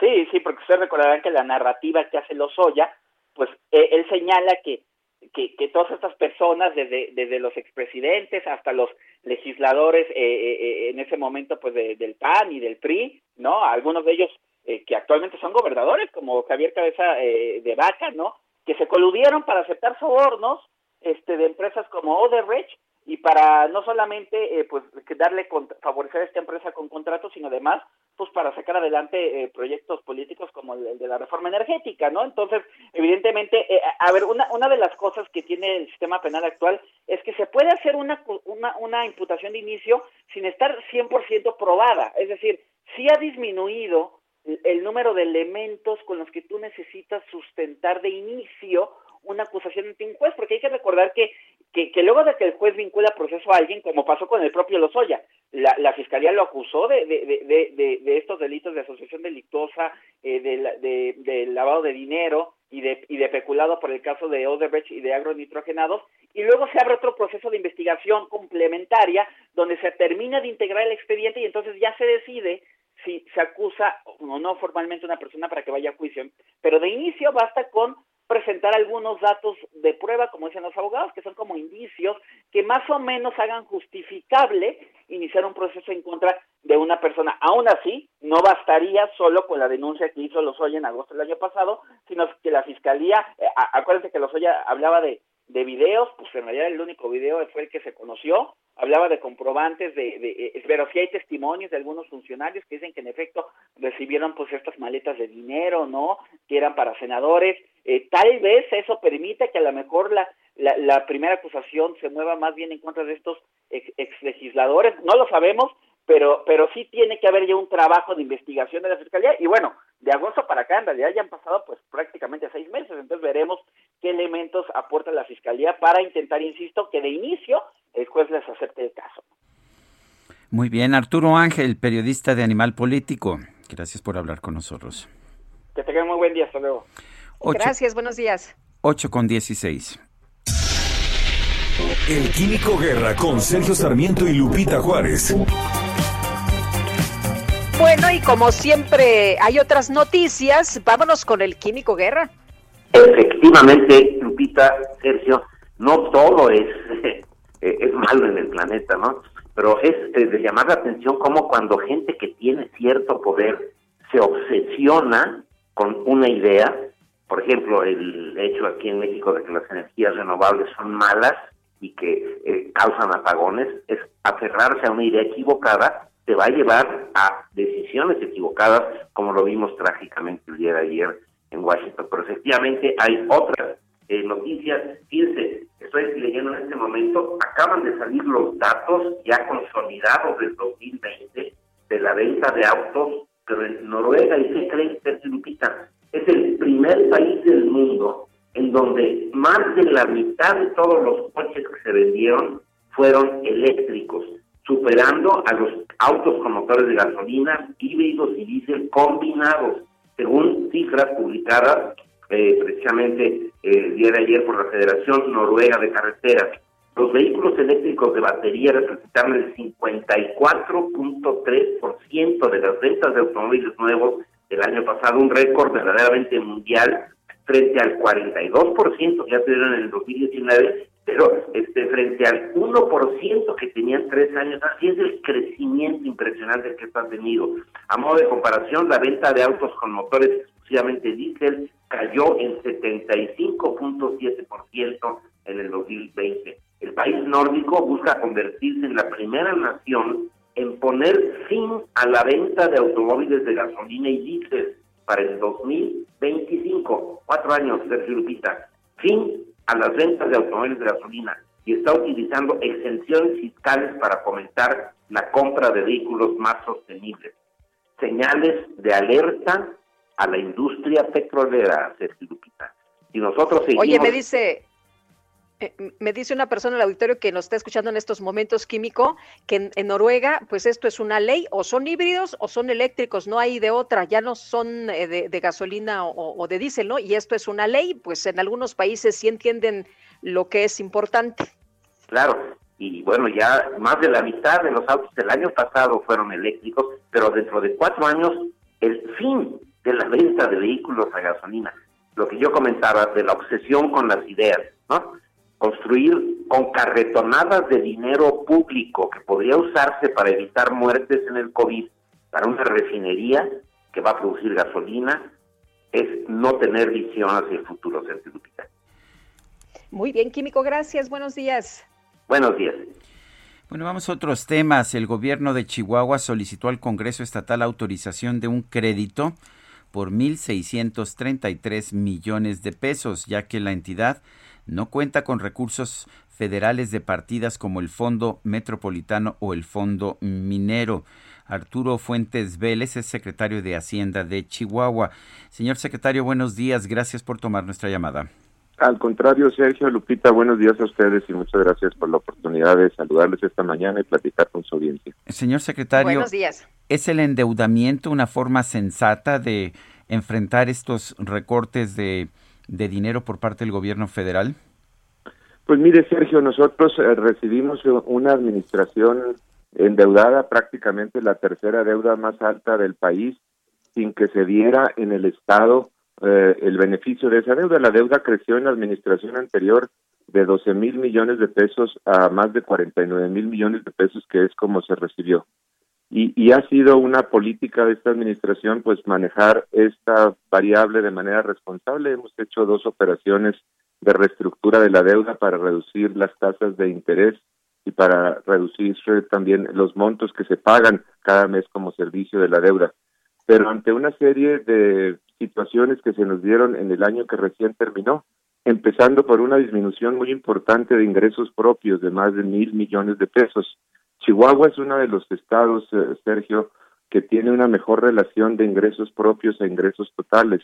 Casi el 25% de los ingresos del estado son generados en el estado, a diferencia de otros estados que son más dependientes de los recursos federales. Pero también advertimos una disminución en las participaciones federales el próximo año, superior en nuestro caso a 860 millones de pesos nosotros implementamos un plan emergente de apoyo y protección a la salud, empleo y el ingreso familiar como consecuencia de la pandemia, con eh, enfrentados 100% con recursos propios, porque no hubo auxilio en este sentido para ningún estado, no solo para Chihuahua, del gobierno federal.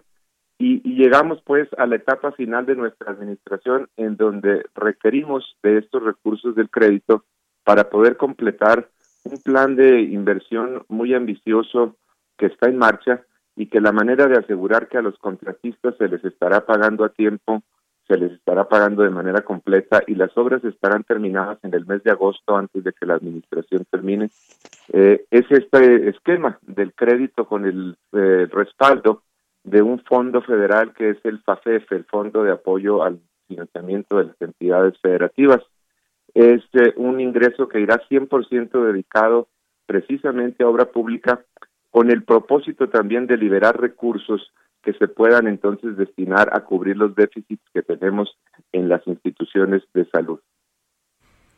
Eh, eh don Arturo, ¿qué pasa si no les autorizan los recursos? Pues mire, hemos eh, le hemos manifestado a los legisladores que nos veremos eh, como están, como terminamos el año 2020 en una crisis de liquidez en donde los recursos que el Estado recibe no necesariamente están disponibles en el momento en que se requieren. Una cosa es un presupuesto planeado a lo largo de 12 meses y otra cosa son los picos que tenemos precisamente por las necesidades de obra y la necesidad de concluir. Si no tuviéramos la autorización del Congreso, seguramente estaríamos enfrentando una crisis de liquidez, de liquidez, perdóneme, similar a la que tuvimos en estos últimos seis meses y que nos hizo precisamente retrasarnos en nuestros compromisos de pago, Lupita. Bueno, pues uh, me parece que es, uh, es un momento muy difícil. ¿Hay, ¿Hay, negociación, hay algún tipo de diálogo con el gobierno federal para que reanude los pagos? Pues mire, hay, hay eh, ciertas acciones de inconstitucionalidad que los eh, gobiernos, algunos gobiernos estatales han presentado precisamente respecto del tema que usted comentaba, Sergio, la eliminación de fideicomisos y de fondos que suplirían en algunos casos a estos recursos porque eran el fondo minero, el fondo metropolitano, eran recursos que se empataban con recursos municipales y estatales.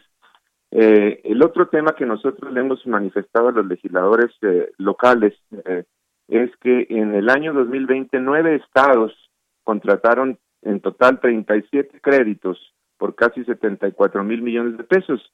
Y ahí tenemos estados como Baja California con 12.450 millones, Veracruz 17.500, tenemos estados como Oaxaca con 14.300 eh, tenemos a Michoacán con más de cuatro mil millones, el Estado de México mil quinientos. Entonces, si ustedes se dan cuenta, hay estados de todos los signos partidistas, congresos de todos los signos partidistas. El propio gobierno federal anunció esta misma semana la emisión de un bono por algo así como cinco mil millones de dólares. Entonces, eh, el, el tema con el, la deuda, con el crédito, es precisamente el destino que va a tener. Bueno. este destino, como en el caso de Chihuahua, está perfectamente respaldado con eh, cerca de 485 proyectos de inversión en prácticamente todos los municipios del estado. Nosotros estamos tratando de que los legisladores vean esto más allá del tema particular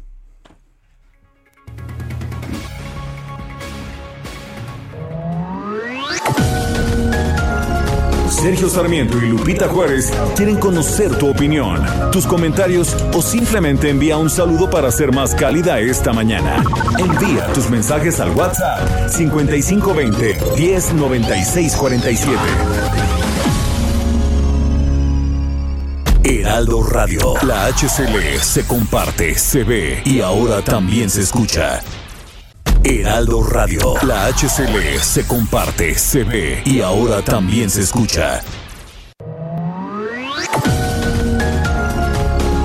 Continuamos con Sergio Sarmiento y Lupita Juárez por El Heraldo Radio.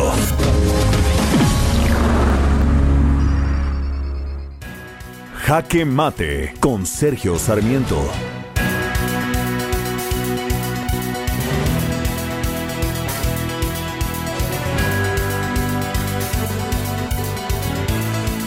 Más que buenas reglas, lo que una democracia necesita es tener a demócratas.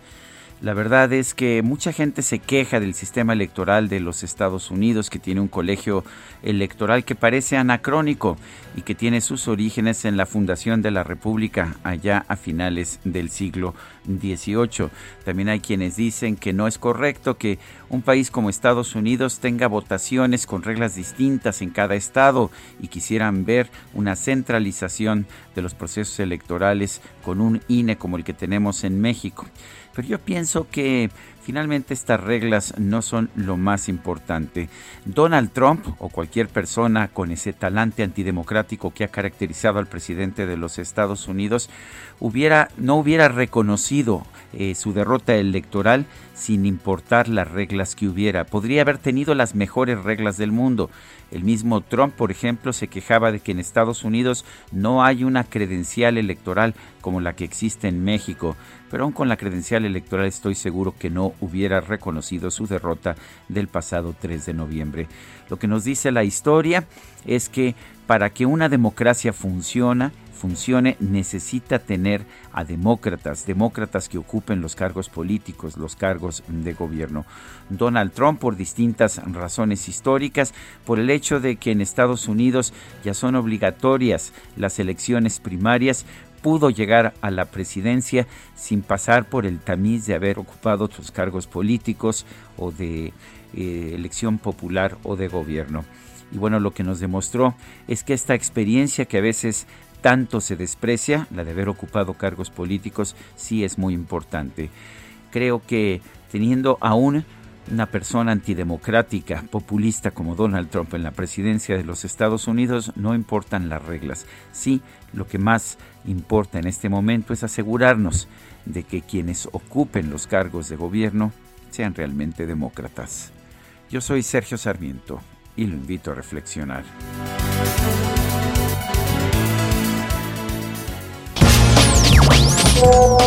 Hola, ¿qué tal? Sergio y Lupita. Les habla Fernando Luis desde Monterrey, Nuevo León.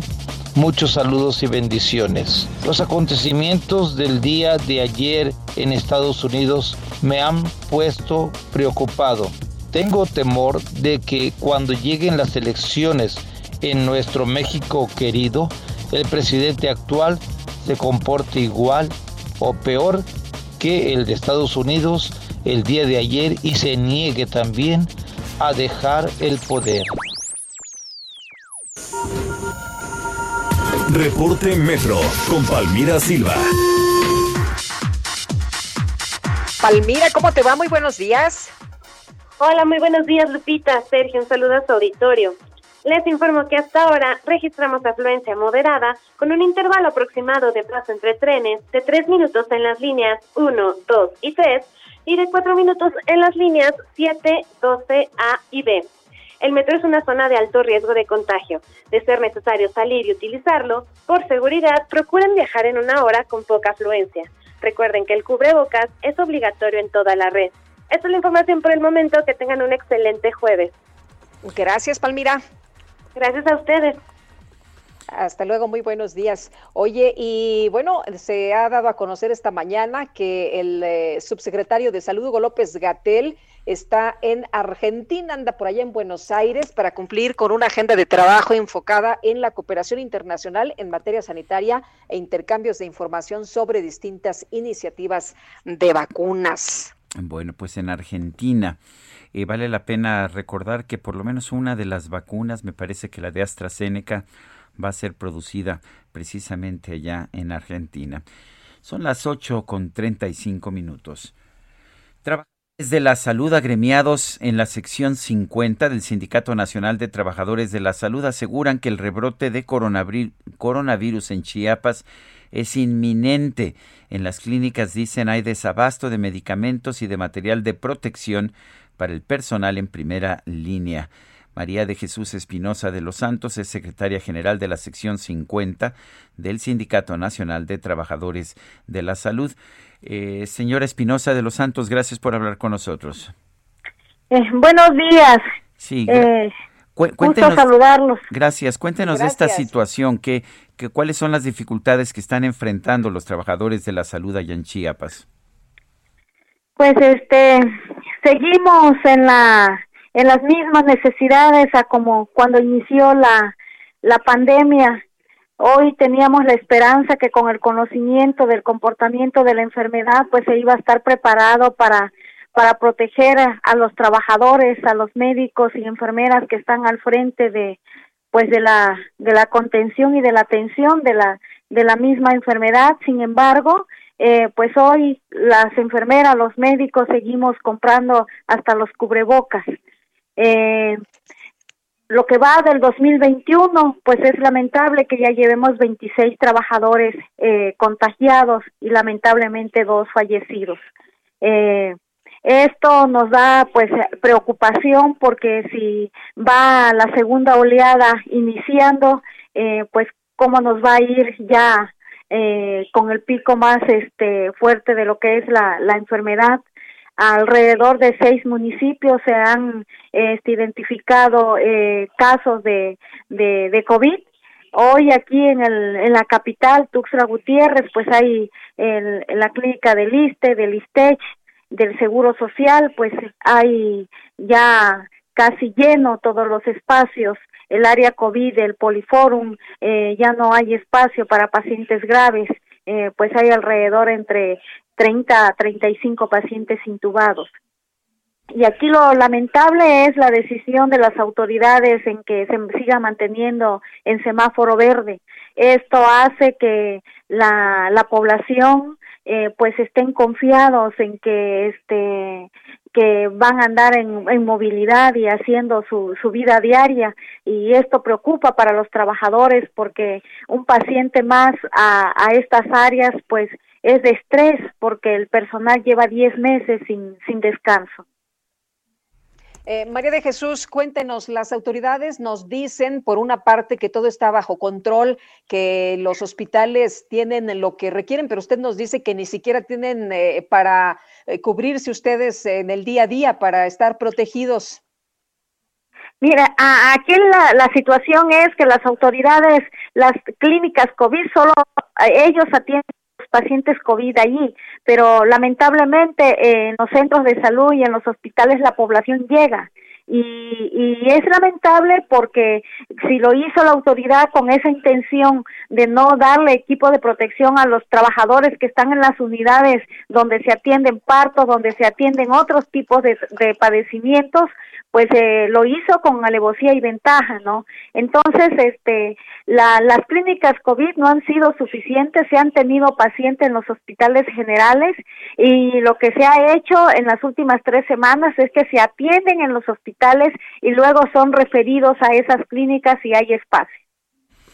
O sea que debería haber un cambio de procedimiento o más bien mejor equipo de protección. Sí, aquí la situación es que las estrategias de la atención pues no se inició con la reconversión hospitalaria.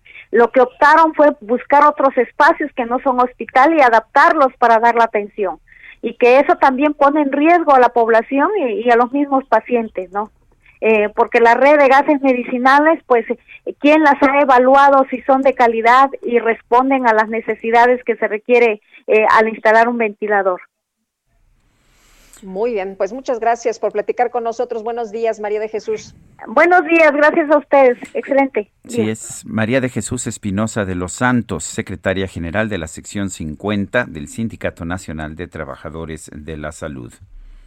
Bueno, el presidente Andrés Manuel López Obrador anunció en su mañanera que evalúa que el Instituto Federal de Telecomunicaciones pase a formar parte de la Secretaría de Comunicaciones y Transportes. Ya ha anunciado que, bueno, pues algunos, algunos de estos organismos deberían de ser absorbidos por algunas secretarías. Irene Levy, columnista del periódico El Universal y presidenta de la Asociación Civil Observatorio de las Telecomunicaciones en México, te saludamos con gusto esta mañana. Buenos días. ¿Cómo estás, querida Lupita? Sergio, muy buen año. Irene.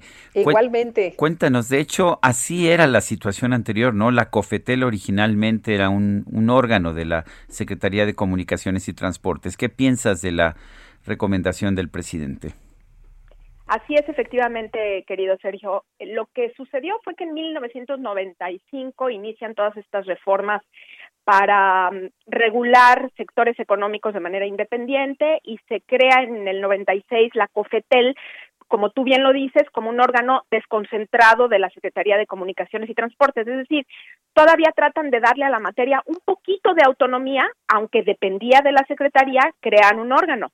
Lo que está, bueno, y después en 2013 se crea vía constitución, que esto es lo que creo que el presidente no tiene claro, porque él habló de acuerdos del Ejecutivo y de leyes, pero esto es vía constitución, se crean varios organismos autónomos y en 2013 nace el Instituto Federal de Telecomunicaciones junto con la COFESE, que son organismos autónomos completamente de cualquier poder del, del Ejecutivo, del Legislativo o del Judicial, así como el INE, como el Banco de México, como la Comisión Nacional de Derechos Humanos, se crean estos dos organismos y el día de hoy, pues precisamente el presidente de la República no solo dice que hay que revisarlos, sino que lo que propone es ya no digamos regresar a un organismo o un órgano desconcentrado como era la COFETEL, sino de plano meter estas atribuciones, insertarlas nuevamente en la Secretaría de Comunicaciones y Transportes,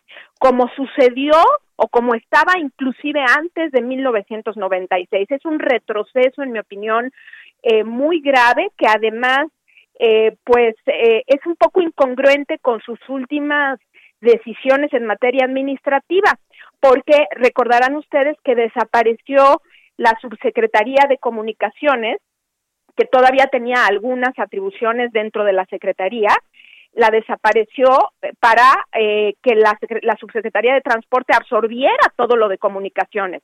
Entonces, suena un poco pues errático esto de desaparecer al IFT, regresar todo a la Secretaría de Comunicaciones y Transportes y eh, pues con ello dar un retroceso en materia administrativa, en mi opinión, muy muy grave porque pues la idea de tener organismos autónomos es que estos trasciendan al poder político, es decir, que no estén eh, dependiendo sus decisiones de los sexenios, de los vaivenes de los partidos, etcétera, y que estos organismos persistan en el tiempo y que las empresas que lo que buscan es decisiones técnicas y predecibles, tengan confianza en las decisiones que un país toma y que pueda venir inversión no nada más extranjera, sino también nacional. Entonces, para mí, esta, es, estos últimos comentarios del presidente en torno a desaparecer a los organismos autónomos, incluyendo el INAI, y regresar las facultades a las secretarías con el conflicto de intereses que, que implica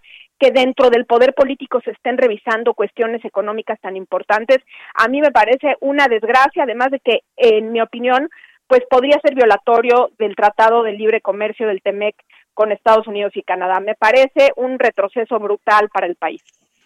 Irene, eh, dices que se tiene que eh, reformar la, la, Constitución. Aquí no le vemos mayor problema, ¿no? Pues prácticamente tiene los legisladores de su lado. Pues sí, caray, este es un es, es, es un riesgo ahí grave. Eh, habría que ver si recordemos que tiene que se requieren las dos terceras partes tanto del Senado como del, de la Cámara de Diputados. Sería que quizás en la Cámara de Senadores pudiera tener eh, ahí todavía podríamos tener nosotros una esperanza de que no se no se reforme la Constitución. Sería el único lugar en donde podría haber un alto. Recordemos eh, esta reforma que quería hacer Ricardo Monreal para desaparecer a estos institutos y conformar uno solo y que pues de alguna manera tuvo mucha crítica y se detuvo. Habrá que ver si vuelven, que yo creo que sí lo van a hacer, eh, ahora vuelven a tratar de revisar esto, eh, no sé si creando un organismo nuevo como el que pretendía eh, Monreal, más chico, mucho más compacto, que haga todo y que sobre todo, y aquí yo creo que está la clave, ellos puedan elegir a las personas que dirigirían este, este organismo. También el día de hoy el, el presidente de la República dijo que los comisionados del instituto estaban ligados con los poderes económicos, tanto nacionales como extranjeros, con las empresas preponderantes, así lo dijo. Eh, me parecen acusaciones graves, yo no los defiendo, que se defiendan ellos solitos, pero lo que digo es, pues acusar de corrupto a un organismo autónomo que regula las telecomunicaciones y la radiodifusión, a mí me parece de la mayor gravedad, ojalá presente pruebas próximamente. Pero bueno, eh, eh, lo que ha sido el signo de esta administración es que el presidente lanza acusaciones de corrupción, no presenta pruebas, pero hace los cambios que corresponden a su a su ideología o por lo menos a su intención de centralizar lo más posible el poder. ¿Se puede echar para atrás esto? Pues mira, como tú dices, va preparando el terreno, va diciendo que todo apesta para que su reforma sea, entre comillas, bien recibida por cierta parte de la población. La única manera que yo veo que esto se pueda echar para atrás es que haya una defensa por parte de la, de la industria y sobre todo yo creo que lo que más puede detener esto es que en Estados Unidos y en Canadá haya un extrañamiento por eh, considerar que esto es violatorio al capítulo de telecomunicaciones del Tratado de Libre Comercio, que habla de la obligación de tener eh, organismos independientes eh, reguladores. Pero de todas maneras, Sergio Lupita, esto no implicaría que no cambien un organismo autónomo por otro y con ello pues destruyan todo lo hecho, que no digo que no tenga errores, tiene y bastantes, pero de eso acabar con los organismos como está acabando en general con todas las instituciones, me parece de la mayor gravedad.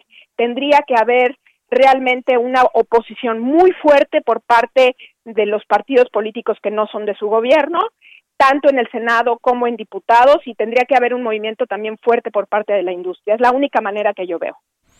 Irene, como siempre, muchas gracias por platicar con nosotros de estos temas tan importantes. Buenos días. Al contrario, buenos días, un abrazo. Son las 8 de la mañana con, con 47 minutos. El presidente de la República, Andrés Manuel López Obrador, dijo esta mañana que no va a asistir a la toma de protesta del presidente electo de los Estados Unidos, Joe Biden.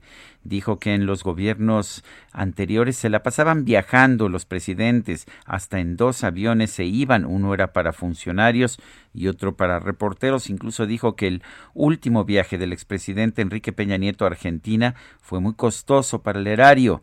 Dijo que hay una buena relación con todos los gobiernos del mundo, incluso con el aún mandatario Donald Trump, Trump y no habrá ninguna diferencia con el presidente electo de los Estados Unidos, Joe Biden. Eso es lo que dice el presidente de la República esta mañana. Y no sé si tengamos el, audio, si tenemos ya listo el audio, vamos a escuchar lo que, lo que dijo. No, este, tengo invitación y eh, he decidido salir poco. Desde que estoy en la presidencia, solo he hecho un viaje a Washington, a la Casa Blanca, porque era muy importante el que se iniciara lo del tratado de libre comercio. Acabo de hablar de la importancia que tiene el tratado y por eso decidí salir. Siempre he pensado que la mejor política exterior es la interior pues es la posición del presidente López Obrador, ya lo había señalado varias veces, la mejor política exterior es la interior y no va, no va a la inauguración. Vale la pena señalar que es un presidente, López Obrador, que ha tenido una gran cercanía con el presidente de los Estados Unidos, Donald Trump, pero que, pues aún antes de asumir la posición de presidente de los Estados Unidos, ha tenido diferencias o por lo menos eh, pues una separación, una distancia con Joe Biden. Pero vamos con más información.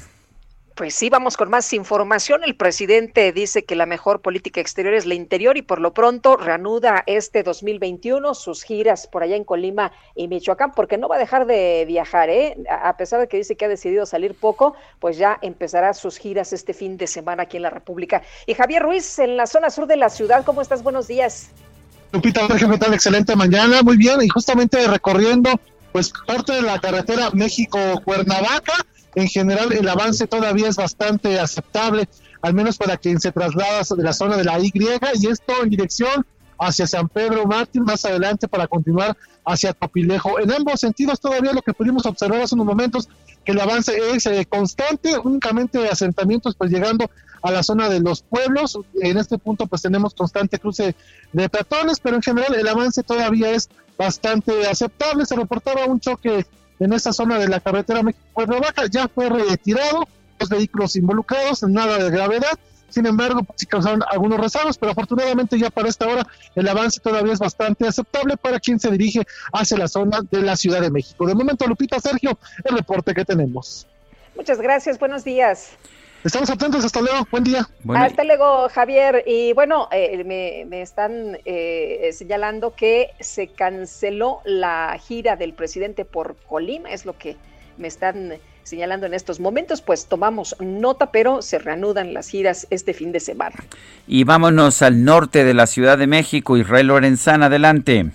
Sergio Lupita, muchísimas gracias. Un gusto saludarles esta mañana y tenemos información para nuestros amigos que se desplazan a través de la zona de Ferrocarril Hidalgo con dirección hacia el eje central hacia la zona del circuito interior. Lamentablemente se registró un accidente, una persona de 46 años pierde la vida, un ciclista que venía a la altura de la estación del metro Martín Carrera fue arrollado por una unidad de transporte público, ya los servicios periciales han trabajado, han levantado el cuerpo y lo han trasladado, la circulación ya comienza a liberarse para quien viene de la zona del río de los Remedios en el Estado de México y con dirección hacia Ferrocarril Hidalgo. Hay que tomarlo en cuenta, la alternativa es Eduardo Molina. A través del circuito interior también hemos hecho un recorrido con dirección hacia la zona de la raza, en términos generales, circulación abundante, pero a buena velocidad. Si requieren de alternativas, el eje 3 Norte puede ser una buena opción para nuestros amigos que van a insurgentes o más adelante hacia la calzada Vallejo. Sergio Lupita, la información que les tengo. Muy bien, gracias Israel. Hasta luego. Y Augusto Tempa, por allá en Periférico Norte, ¿qué pasa? Buen día. Lupita, Sergio, muy buenos días. Así es, para quienes buscan llegar a la zona norte de la ciudad utilizando periférico, hay muy buena base desde San Antonio hasta la fuente de petróleo, los carriles centrales como los laterales. Quienes proceden de la zona de Naucalpan y buscan llegar a la zona de Chapultepec, a esta hora encontrarán avance fluido. Hay que manejar con mucha precaución y no acelerar de más para evitar algún accidente de tránsito. Les comento que en la zona del correo de cuatro caminos, en el periférico, se encuentra pues un poco cargado debido al transporte público que hace maniobras en esta zona. Pasan de este punto para la zona de Lomas Verdes, encontrarán muy buena Lupita. Bueno, gracias Augusto Atempa y, y vámonos a... Eh, vamos, vamos con Alan Rodríguez, nos tiene más información. Adelante, Alan. Hola, ¿qué tal Sergio Lupita? Muy buenos días en estos momentos desde la zona del eje 2 norte y hasta el cruce con la avenida Revolución. El circuito interior presenta buen desplazamiento en el sentido contrario a partir de la zona de Sullivan y hasta la zona de la raza ya tenemos ligeros asentamientos, nada de qué preocuparse. También tenemos el reporte de un accidente que se registró en esto, esta mañana en la zona de circuito interior y la calle de Ciricultura. Este es perímetro de la colonia 20 de noviembre, alcaldía de Venustiano Carranza. Debido a este percance, le recomendamos utilizar como alternativa tanto la calle de aluminio como el eje 3 norte. Por lo pronto, es el reporte que tenemos. Muy bien, pues muchas gracias, Alan Rodríguez. Continuamos el pendiente, muy buen día. Buenos días. Oye, y resulta que el Pleno de la Sala Superior del Tribunal Federal de Justicia Administrativa dejó sin efecto una sentencia emitida el 4 de septiembre de 2019 por el 18 Tribunal Colegiado en Materia Administrativa del Primer Circuito, mediante el cual se determina para el Bester Gordillo Morales que eh, un crédito fiscal de 9 millones 431 mil 418 pesos por concepto de impuestos sobre la renta, actualizaciones, recargos y multas por el ejercicio fiscal se le condona. Así que el Bester Gordillo gana este juicio al SAT pues qué bueno, ¿no? No solamente está libre, sino que además no tiene que pagar impuestos por las carretadas de dinero que le dio el sindicato. Oye, qué buena suerte tiene la profesora. Son las 8 de la mañana con 54 minutos. Nuestro número para mensajes de WhatsApp, ya sean de voz o escritos, es el 552010 9647. Regresamos.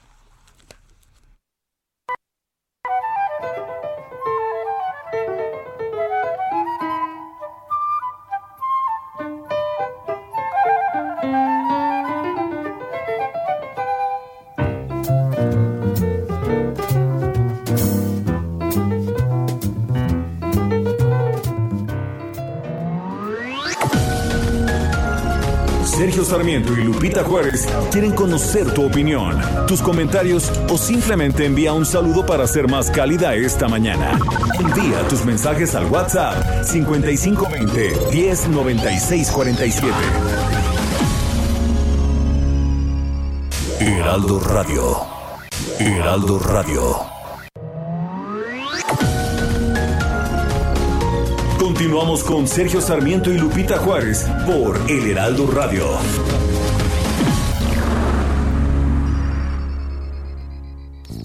Si te pica un mosquito que te ponga marmisil. Si tú tienes pie de atleta que lo vuelvan a poner. Si tu piel está irritada, aplícalo también. Si tu piel tiene molestias, vuelve a rescatar tu piel. Oh, oh,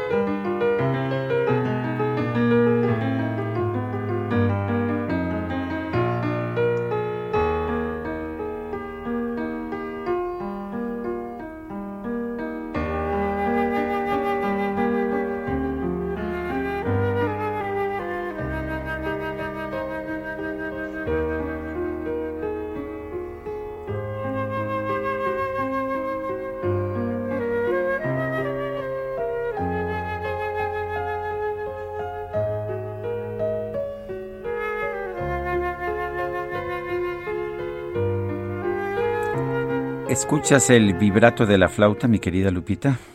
Qué cosa más hermosa. Qué bonita música, sí. Sí, estamos eh, en esta pieza también, como en la anterior, homenajeando a dos grandes intérpretes de música. Uno de ellos, originario de la música clásica, Jean-Pierre Rampal, el flautista que nació, eh, que nació el 7 de enero de 1922. Y del otro lado, el pianista Claude Bolling, pianista de jazz fallecido el 29 de diciembre de 2020. Esto es Santimental, Santimental que es parte de la suite de jazz de Claude Bolling, de jazz para flauta clásica.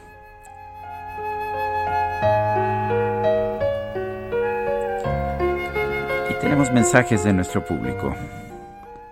Dice Soco Rodríguez, buenos días Sergio Lupita, gracias, gracias por la selección de este gran flautista para disfrutar esta mañana, suavizar la dureza de los tristes escenarios en que nos encontramos. Dice Sergio Alberto Flores Garnica, buen día, mi esposa y su servidor los estamos escuchando, gracias.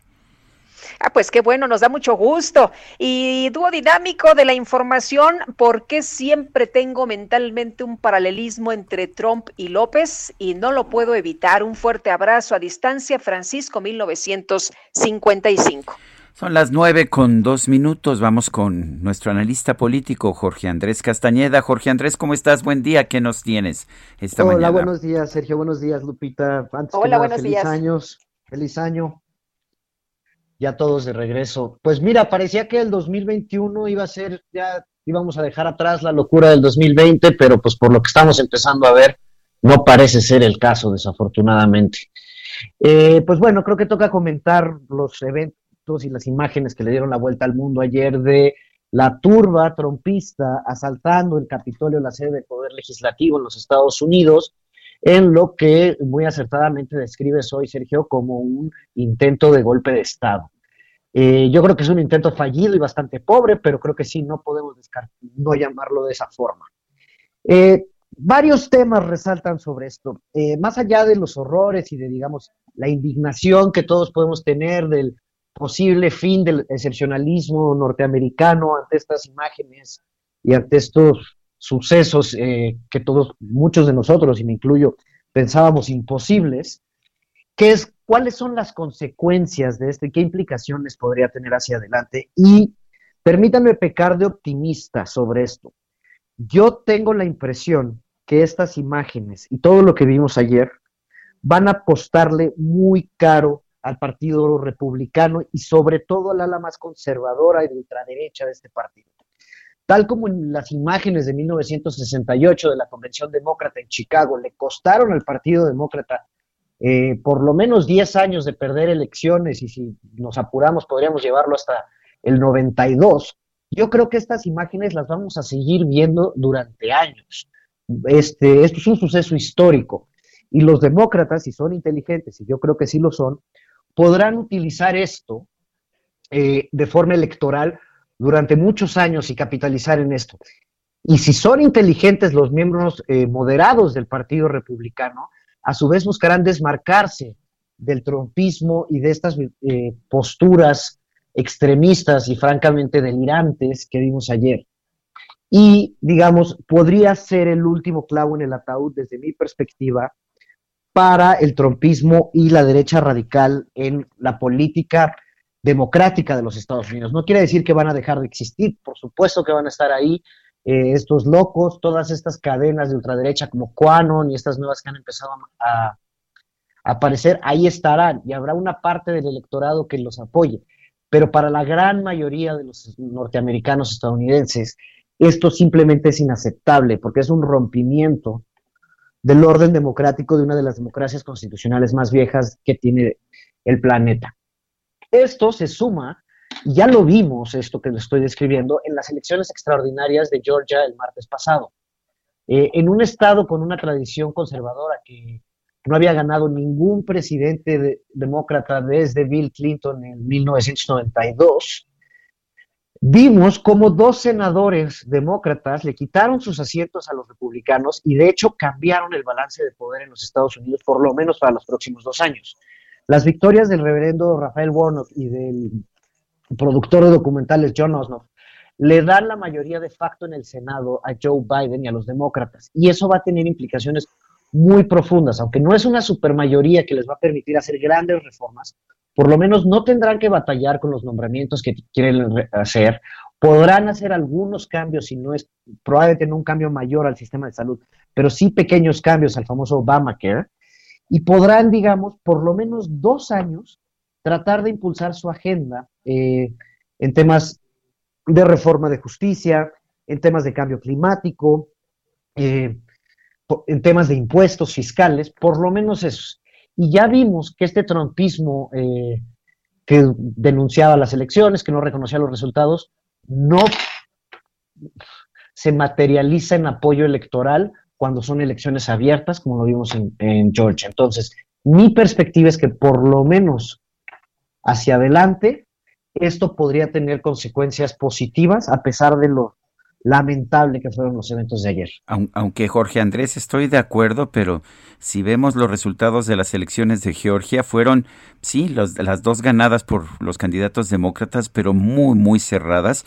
Y bueno, apenas el 3 de noviembre del año pasado, el presidente Donald Trump recibió 74 millones de votos que es el segundo mejor resultado en la historia para un candidato presidencial, solamente superado por Joe Biden, pero por arriba de Barack Obama, de Clinton, de quien tú quieras, de George Bush.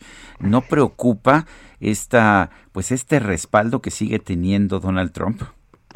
Pues mira, te diría a eso, Sergio, es el mayor número de votos porque simplemente la población ha aumentado, eso es cierto.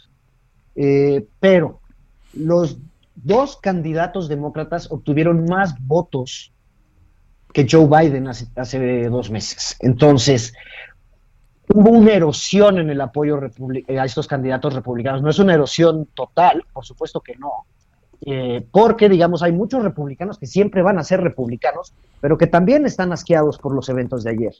Digamos que las primeras encuestas que pudimos ver ponen el apoyo dentro de los republicanos en un 50-50. Pero en Estados Unidos los que definen las elecciones son los famosos independientes, los que no están eh, asociados ni al Partido Demócrata y Republicano. Y en las encuestas que se publicaron ayer, muy preliminares, habrá que esperar a tener más datos, eh, sí vemos un repudio de esos votantes independientes o no afiliados a los eventos de ayer. Eh, si las posturas de Trump durante los últimos dos meses ya le costaron, y eso lo vimos en el aumento en el apoyo a estos dos candidatos demócratas frente al resultado que tuvo Joe Biden exactamente hace dos meses, yo creo que los eventos de ayer van a, van a ser parte de este proceso que no termina hoy, pero que va a ir acentuándose poco a poco, y si son inteligentes, y yo tiendo a pensar que sí son, los estrategas políticos de los demócratas seguirán utilizando y utilizando hacia adelante. Ya no puede el Partido Republicano llamarse el partido de la, de la, ley y el orden, el partido que apoya a las policías después de los eventos que vimos ayer y las imágenes desastrosas. Bueno, pues Jorge Andrés Castañeda, como siempre, gracias y un fuerte abrazo. Un fuerte abrazo a ti, Sergio, un fuerte abrazo a ti, Lupita, les deseo lo mejor para este año y aquí estaremos y les agradezco como siempre por la oportunidad de estar aquí. Un abrazo, muchas gracias. Bueno, pues... Bueno, adelante, Lupita. Pues desde hace unos días ha reportado que policías allá en Playa del Carmen amenazan con encarcelar a turistas. Fíjate eh, cómo son, los acusan de que portan droga y a cambio de que no los lleven a la cárcel, pues les piden dinerito. Vamos a platicar con una persona, una mexicana que ha vivido en Canadá durante muchos años, que está casada precisamente con un canadiense y que cada año vienen a las playas del Caribe mexicano. ¿Qué tal? Buenos días. Buenos días, Lupita. Buenos días, Sergio. Eh, cuéntenos, ¿esto es algo que se ha vuelto sistemático o es algo ocasional? Sí, mire, con muchísima pena. Desde antes de venir, en octubre, los amigos que llegan seis meses, canadienses y americanos, desde octubre, todas las noches, a partir de las nueve de la noche, en la área muy turística, Constituyentes y las calles 10 12, 14, el área eh, muy, muy turística cerca de la quinta. Todas las noches a partir de las nueve y media, en cuanto los ven solos, los paran, les meten las manos en los bolsillos, les roban el dinero. Si no es suficiente, les dicen que vayan por más. Y si les regresan el celular hasta el momento. Y como no hablan el idioma y no entienden qué pasa, pues les, se llevan el dinero todo el tiempo y a, por lo menos a cada uno, por lo menos los han parado cada uno cinco veces en menos de un mes. Eh, ¿Esto se había visto en otras ocasiones eh, o es la primera vez que, ocurre? ¿Y qué pasa una vez que, que, los paran? ¿Los asusan, los asustan, los amenazan? Sí, eh, mire, el año pasado que estuvimos aquí y los que tienen seis meses nunca había pasado. Desde octubre dicen que está eh, realmente imposible, ya tienen miedo de salir hasta caminar en la noche, nada más a caminar, ni siquiera ir a los restaurantes. Y los paran contra la, son pickups de la, de la mm, municipal. pregunté si los de la Guardia Nacional que se pasean los pick-ups, dijeron nunca, ellos nunca los paran, es la, la los pick-ups de, las, de seguridad de la policía municipal. Los paran diciéndoles, amigo, mucho borracho, los ponen contra la pared, les meten las manos en los bolsillos, les sacan el dinero y les enseñan las esposas para asustarlos de que se los van a llevar a la cárcel. Entonces ellos ni han dicho nada, no denuncian, eh, aunque hablando con los americanos, ellos sí han denunciado mínimo 50, han denunciado al, al consulado. O sea que la situación es preocupante. Eh, esto ya es de forma sistemática. ¿Es nada más en eh, allá en Playa del Carmen o es en otras partes también de Quintana Roo? No, porque en Playa Carmen la noche ya hay mucho menos gente y esperan en las áreas que está oscuro, que los, las luces no están prendidas en la calle, es como están dando vueltas los vemos pasar, empiezan nueve y media y no paran. En cuanto ven uno solo o dos jóvenes solos de cualquier edad, un señor de 70 dice, su esposa no quiere ni que salga a caminar porque lo han parado cuatro veces. Ahora, Entonces ya salen sin dinero y la última vez, perdón. No, no, dígame. Dime, Lupita. Les, eh, meten las manos en la parte íntima para ver si tienen dinero escondido en las partes íntimas. Qué barbaridad. Tengo entendido que a su esposo lo detuvieron y le querían quitar seis mil pesos. Sí, le, nada más traía poco cambio porque lo mando sin tarjeta y con poco dinero porque iba a ver el partido de hockey. Y de regresando, faltaba media cuadra, lo pararon, lo pusieron contra la pared, le enseñaron a las esposas, dijeron, ah, ve por más dinero, te damos diez minutos. Por supuesto que cuando yo salí a ver qué es lo que pasaba, que me vino a avisar, ya no, ya se habían ido pero los amenazan con que quieren más porque no traía suficiente. Entonces los pobres ya no van ni con mucho dinero, ya no quieren gastar, ya no quieren salir y ya empezaron a decirse entre ellos los canadienses americanos que el año que entra siguen así ya no quieren venir. Pues, pues muy inquietante. Yo, yo quiero agradecerle el que esté denunciando esto y esperamos que las autoridades eh, pues tomen cartas en el asunto porque la verdad es que no se vale. Sí, no, está, está preocupante. Yo paré al policía a la una pick-up, al primero que vi, y le expliqué lo que estaba pasando y les agradecí que sí, cuando hay droga y todo, le dije, pero véanlos, van al hockey, regresan a sus hoteles, ¿por, ¿por qué hacen eso? Lo único que hacen es que la economía y los turistas se van a ir.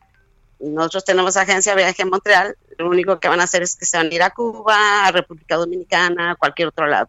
Le dije, es economía para el país.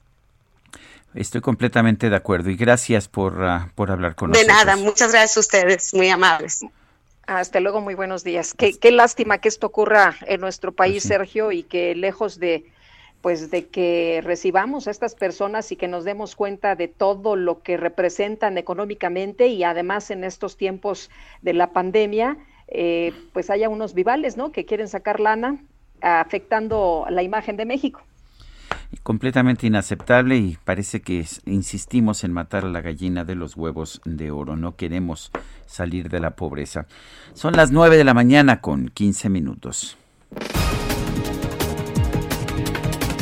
Desde Palacio Nacional, el presidente López Obrador lamentó las muertes registradas en los disturbios de este miércoles en la ciudad de Washington. Aseguró que su gobierno respeta la política interna de los Estados Unidos. Siempre hemos actuado con respeto a la política interna de otros países, así lo establece nuestra Constitución. Son principios de política exterior, la no intervención, la autodeterminación de los pueblos. No vamos nosotros a intervenir en estos asuntos que corresponden resolver, atender a los estadounidenses. Siempre es eh, muy lamentable el que se pierda vidas humanas, en eso sí podemos expresarnos. El subsecretario de Prevención y Promoción de la Salud, Hugo López Gatel, viajó a Argentina para atender una agenda de trabajo enfocada en la cooperación internacional en materia sanitaria e intercambios de información sobre el desarrollo de vacunas. El presidente López Obrador señaló también que no ha considerado asistir a la toma de posesión del presidente electo de los Estados Unidos, Joe Biden. Eh, dice que no tiene invitación y que además ha decidido no viajar mucho al extranjero. No este, tengo invitación y he decidido salir poco. Desde que estoy en la presidencia, solo he hecho un viaje a Washington, a la Casa Blanca, porque era muy importante el que se iniciara lo del Tratado de Libre Comercio. Y por eso decidí salir. Siempre he pensado que la mejor política exterior es la interior, pero yo considero que si hacemos bien las cosas en México, si limpiamos nuestra casa, nos van a respetar siempre afuera. El primer ministro de Japón, Yoshihide Suga, declaró un nuevo estado de emergencia para la ciudad de Tokio y su zona metropolitana debido al incremento en los contagios de COVID-19.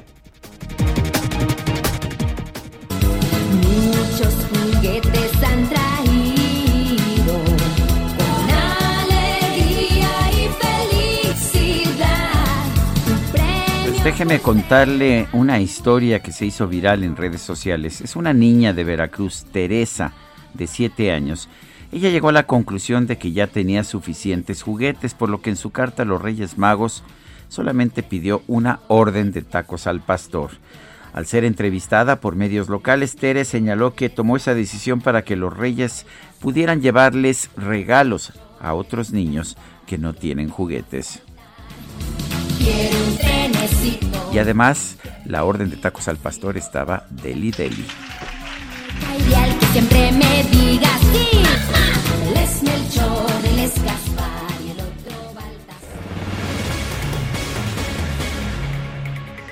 Pues sí, se me antojó, ¿eh? Se me antojó con lo que es su salsita, su cebollita, su cilantro.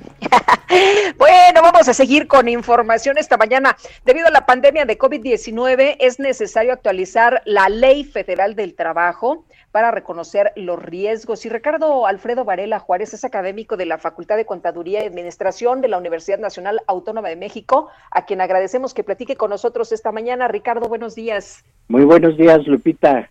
Muy buenos días, Sergio. Gracias, Ricardo. A ver, cuéntenos, eh, ¿qué, ¿qué, habría que cambiar en la Ley Federal del Trabajo en estos tiempos del COVID? Mire, definitivamente nos encontramos con una ley que desde 1931 funcionó. Hoy en día funciona, pero hay que hacerle muchas adecuaciones. Mire, ahorita con este tema de la pandemia que realmente ha afectado a todas las organizaciones, se ha demostrado que también las empresas son vulnerables. Las empresas también se pueden morir, también pueden desaparecer como lo ha estado sucediendo a lo largo del año pasado. Esto evidentemente nos hace pensar que el planteamiento que nos hace la Ley Federal del Trabajo nos pone en un esquema antagonista, es decir, trabajadores contra patrones. Y siempre ha habido ese espíritu en donde hoy en día la realidad nos rebasó y nos dimos cuenta que las empresas pueden funcionar como familias pequeñas. Hablo de la pequeña y la mediana empresa en donde realmente a partir de estos problemas tan serios que nos planteó la pandemia, bueno, las empresas tienen que apegarse a sus recursos humanos, tienen que darles beneficios, no hablo de aspectos económicos, sino consideraciones para poder modificar muchos de los aspectos. Desafortunadamente, los contratos, por ejemplo, ahora se ha caído en contratos por proyectos, que aunque la Ley Federal del Trabajo no considera, pues sí pone a los trabajadores en cierta desventaja porque no hay una seguridad. Yo recuerdo mucho las palabras de mi padre que me decía, trabaja para una buena empresa una buena institución, para que hagas huesos viejos ahí y algún día te puedas retirar. Hoy en día ese planteamiento pues ya no le podemos ofrecer a ningún joven que esté trabajando hoy en día. ¿Por qué? Pues porque los contratos están siendo efímeros y la seguridad laboral se ha perdido, desafortunadamente. Por otro lado, vale la pena tomar los eh, casos de éxito. Empresas que no, no estaban listas para esta pandemia han reaccionado favorablemente. ¿Qué ha pasado en ellas? Bueno, pues eh, lo tenemos las clásicas eh, empresas de mensajería, de distribución de bienes y productos que les ha ido fenomenal. Algunos restaurantes han cambiado su forma de trabajo, es decir, ya hacen la comida, pero ahora se la llevan al, al consumidor directamente. Quizá esto no sea la solución permanente, pero sí una solución que les ha permitido tener un poco de dinero, un poco de oxígeno, como se dice, para tener una mejor situación económica. Eh, desafortunadamente, nuestra ley federal del trabajo, ahorita que se está discutiendo mucho el tema de la tercerización, que es un problema que todo mundo le está dando la vuelta. ¿Por qué? Porque el famoso outsourcing, hasta el gobierno lo usa, por favor. Eh, eh, los contratos de carácter temporal no justificados, porque la ley es muy clara, la temporalidad. Si el trabajo persiste, el contrato subsiste. Y entonces, estos contratos temporales, yo he visto que en la Secretaría de Educación Pública, y esto no es un problema de ahorita, es muy viejo. En el mismo Pemex había trabajadores temporales de más de 10, 15 años de antigüedad. Entonces, eh, hay que aclarar estos temas, hay que considerar que ya el enfrentamiento entre trabajador y patrón ha dejado de ser una historia del siglo pasado, ha dejado de ser algo diferente. Tenemos que enfocar un, una relación de trabajo totalmente diferente, sobre todo eh, conociendo lo que puede pasar en este mundo. Mire, un ejemplo de ello lo puedo citar en el caso del turismo en Cancún. Hace poquito usted estaba pasando una nota justamente, pero hace muchos años eh, llegó un huracán Gilberto de triste memoria para la región. Eh, a partir de eso, algunos eh, hoteleros crearon un fondo para contingencias, es decir, por si llegaba otro huracán. No llegó otro huracán, llegó la pandemia. son, son cosas que los legisladores deben sentarse a ver qué está pasando. Claro. Muy bien. Eh, otro, otro tema que también vale la pena es el tema de las del salario mínimo que sigue siendo una verdadera eh, miseria para términos de hoy en día. Bueno. Muy bien, pues yo quiero agradecerle Ricardo Alfredo Varela Juárez, académico de la Facultad de Contaduría de la UNAM, el haber conversado con nosotros y nosotros nos vamos a una pausa cuando son las 9 de la mañana con 25 minutos.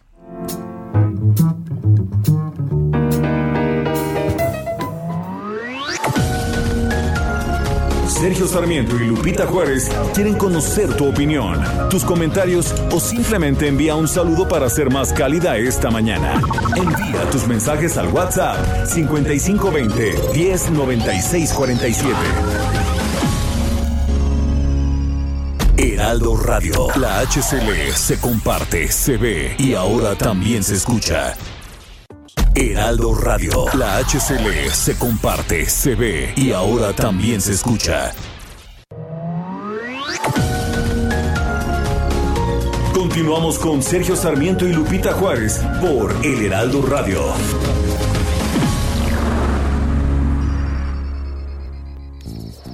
Te pica un mosquito que te ponga marmisil. Si tú tienes pie de atleta, que lo vuelvan a poner. Si tu piel está irritada, aplícalo también. Si tu piel tiene molestias, vuelve a rescatar tu piel. Oh, oh, que te pongan barmisil.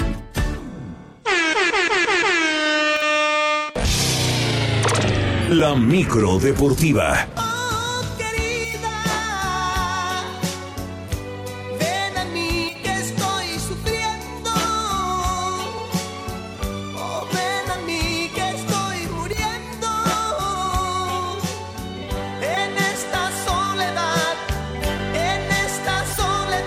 Mi querido Julio Romero, ¿cómo estás? Buenos días. Muy bien, Sergio, Lupita, amigos del auditorio, muy buenos días. Qué Buenos gusto días. saludarlos. Vámonos rápidamente con la información deportiva de este jueves. El atacante mexicano Raúl Alonso Jiménez regresó a los entrenamientos con el Wolverhampton luego de cinco semanas de que fue operado de la cabeza tras un duro golpe con el brasileño David Luiz allí en el juego contra el Arsenal, hay que recordarlo, salió lesionado, estuvo bajo observación y después se sometió a esta delicada, delicada operación, pero eh, pues afortunadamente va evolucionando.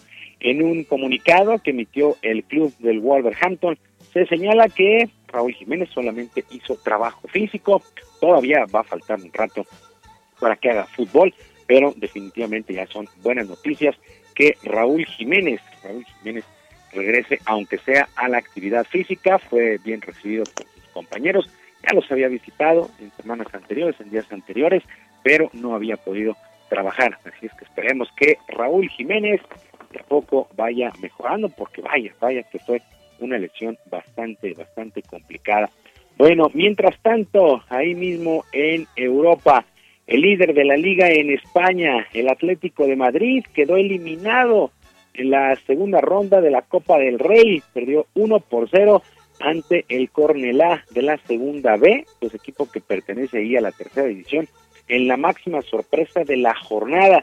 Por su parte, el Betis, el Betis se impuso 3 por 1 a la Unión Deportiva Mutilvera, luego eh, juego donde el mexicano Diego Lainez saltó como titular, dio una asistencia para gol y lo que han marcado allá en España como una actuación muy, muy sólida y muy destacada el día de ayer en eh, la Copa del Rey. En el balompié local, los Pumas, los Pumas entraron ya en la recta final de su preparación para lo que será su debut el día de mañana en el torneo Guardianes 2021. Lo harán contra los Solos de Tijuana. Bajo las órdenes del técnico Andrés Lilini, los jugadores saben que tienen que entregar un buen torneo y el portero Alfredo Taravera reconoce que tienen material para meterse a la liguilla, toda vez que en la edición anterior perdieron la final ante los Esmeraldas de León. Escuchamos al portero de Pumas, Alfredo Talavera.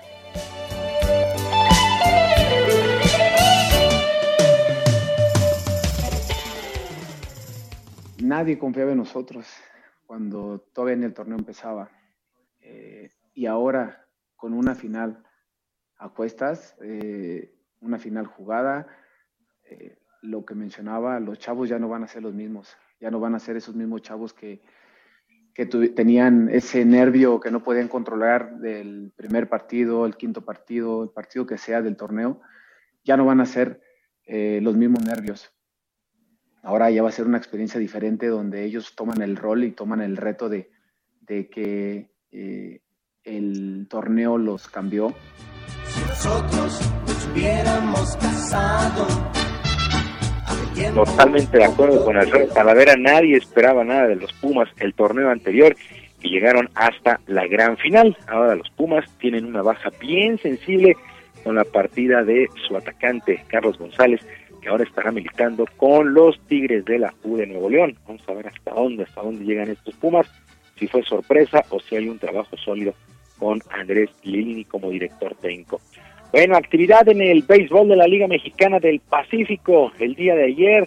Qué grandes juegos vivimos. Por lo pronto los Yaquis de Ciudad Obregón vencieron 6 por 4 a los Charros de Jalisco y ya tomaron una ventaja de 3 juegos a 1 en el compromiso que es a ganar 4 de posibles 7.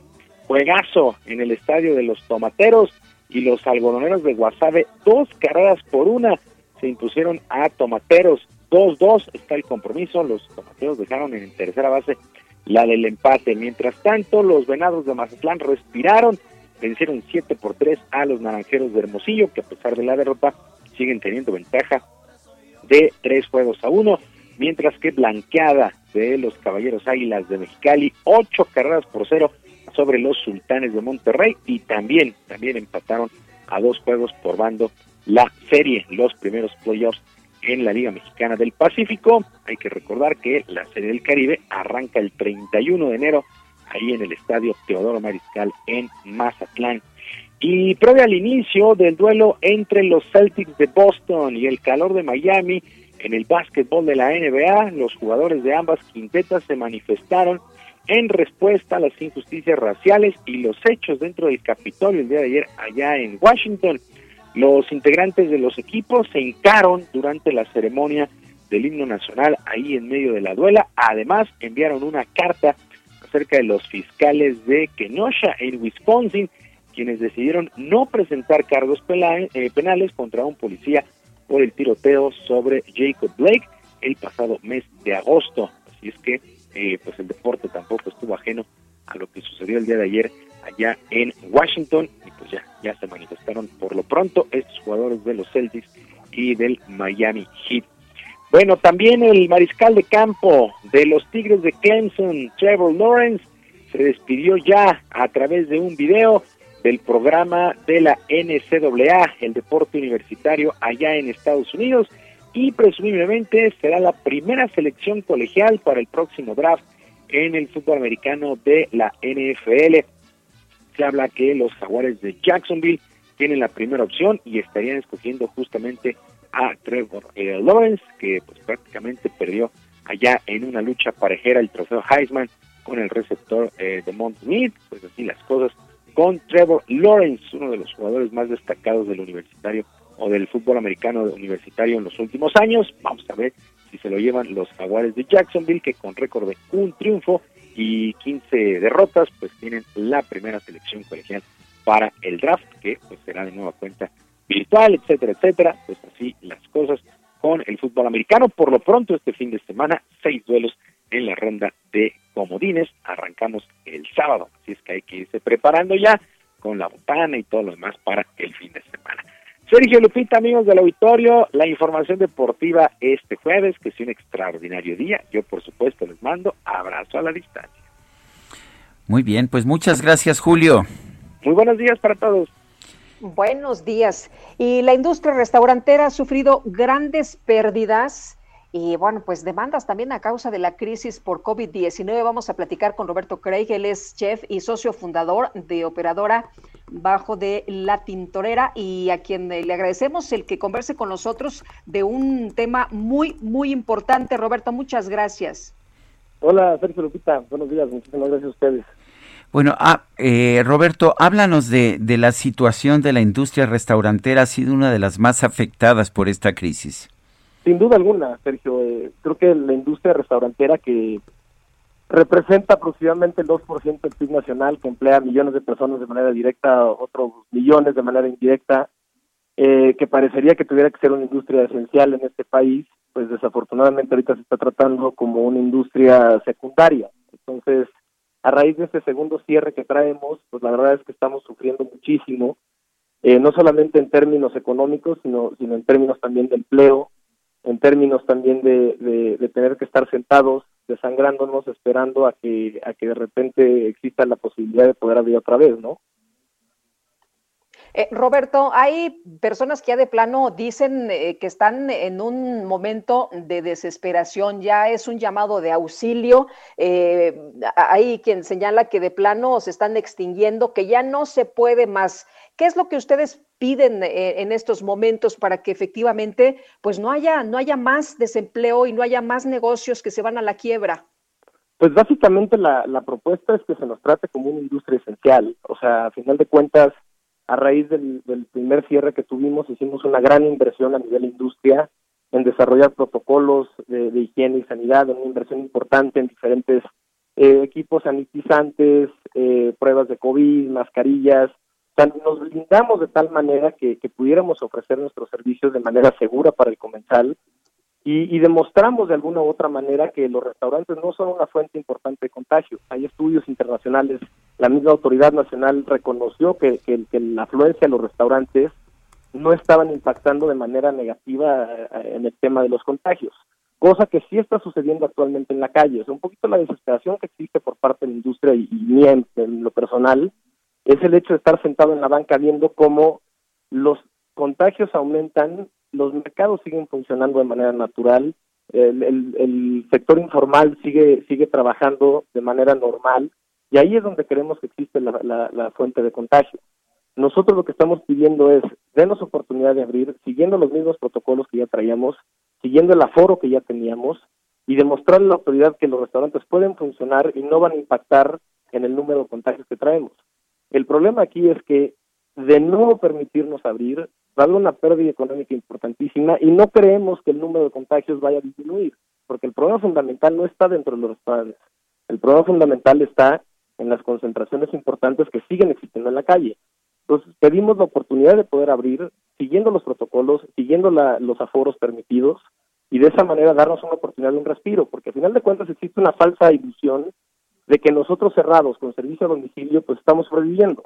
Y si bien agradecemos al público el, el hecho de que esté pidiendo domicilio, pero realmente lo que, lo que eso implica para las ventas de los restaurantes no van a salvarnos. Es un paliativo como si tuviera una, una aspirina con una pierna rota. O sea, te quita un poquito el dolor, pero no te va a arreglar y no te va a hacer sobrevivir.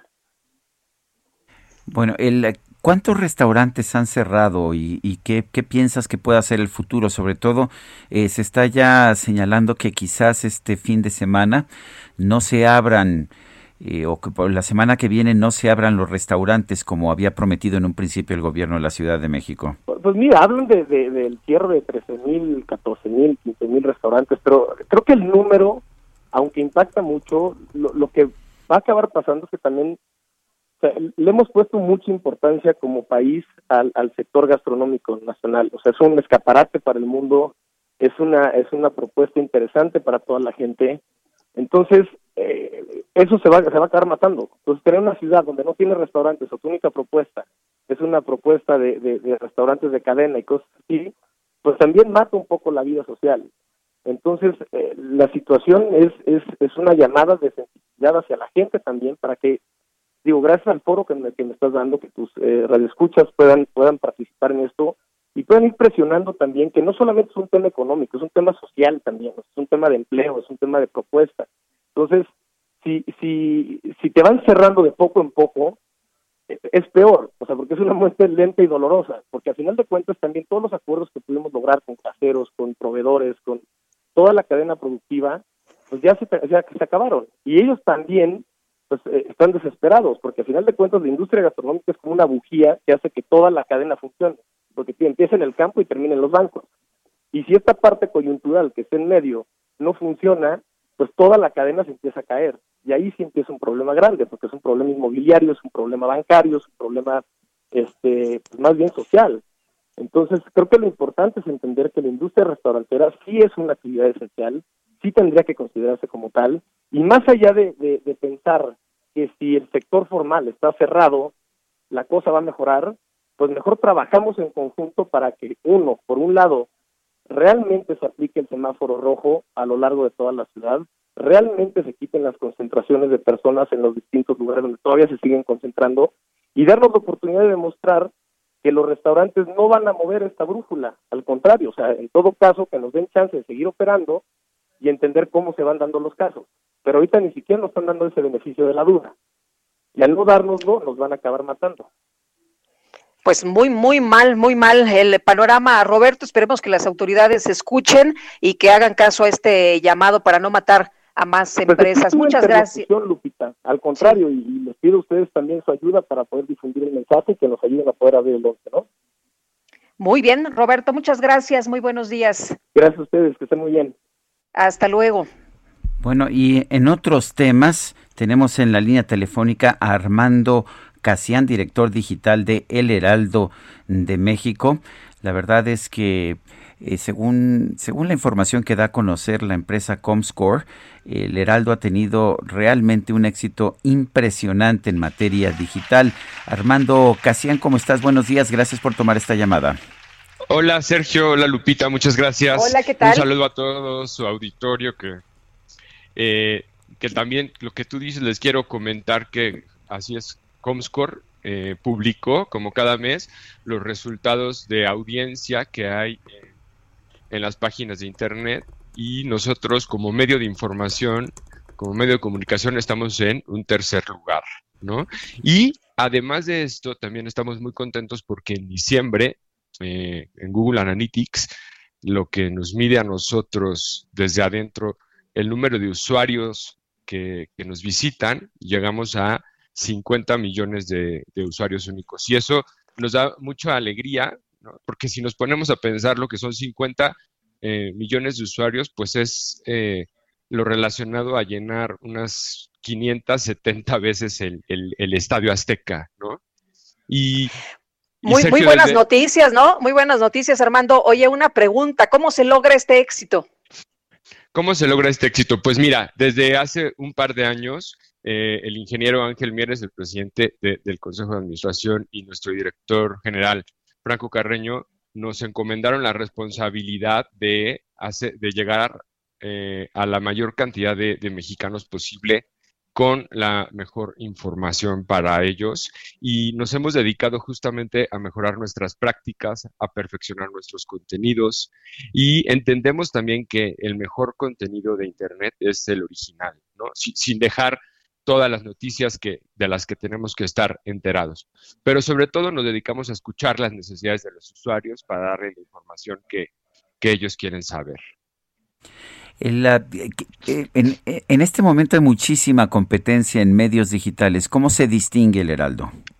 Así es. La competencia, un poco también viendo hacia el 2021, eh, bueno, pues ya estamos en el 2021, eh, está, es importante y va creciendo.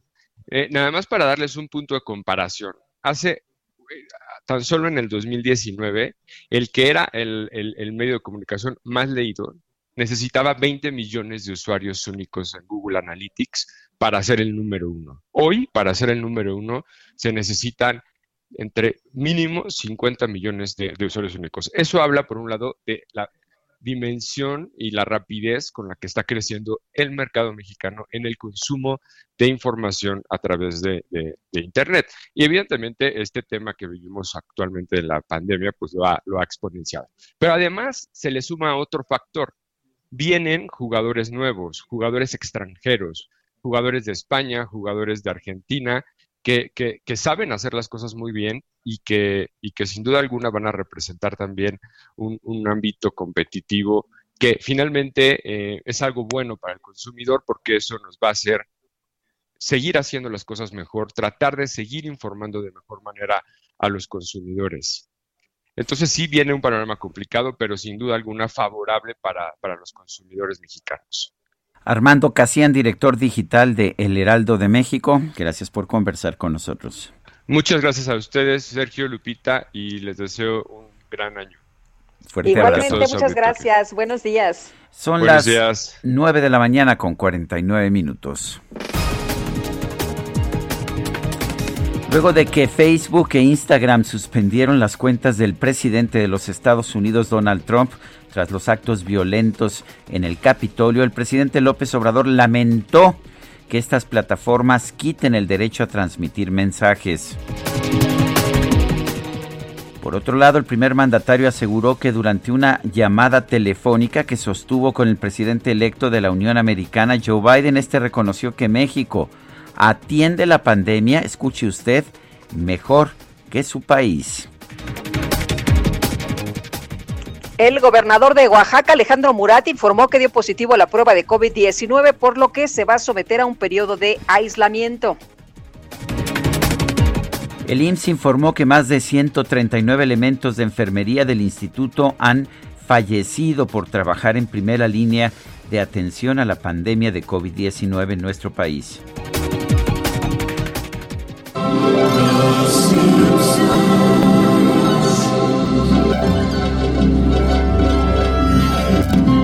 Ahí pues, ¿qué te cuento, Sergio? En redes sociales ha surgido una nueva teoría conspirativa relacionada con las presuntas predicciones que hace la famosa serie esta de Los Simpson y muchos internautas recordaron que en el episodio La casita del horror 31 de la última temporada los personajes se enfrentan a un panorama apocalíptico que comienza el 20 de enero del 2021, todo después de que Homero se queda dormido y no vota en las elecciones de los Estados Unidos causando una serie de circunstancias, y híjole, que llevan al fin de la humanidad.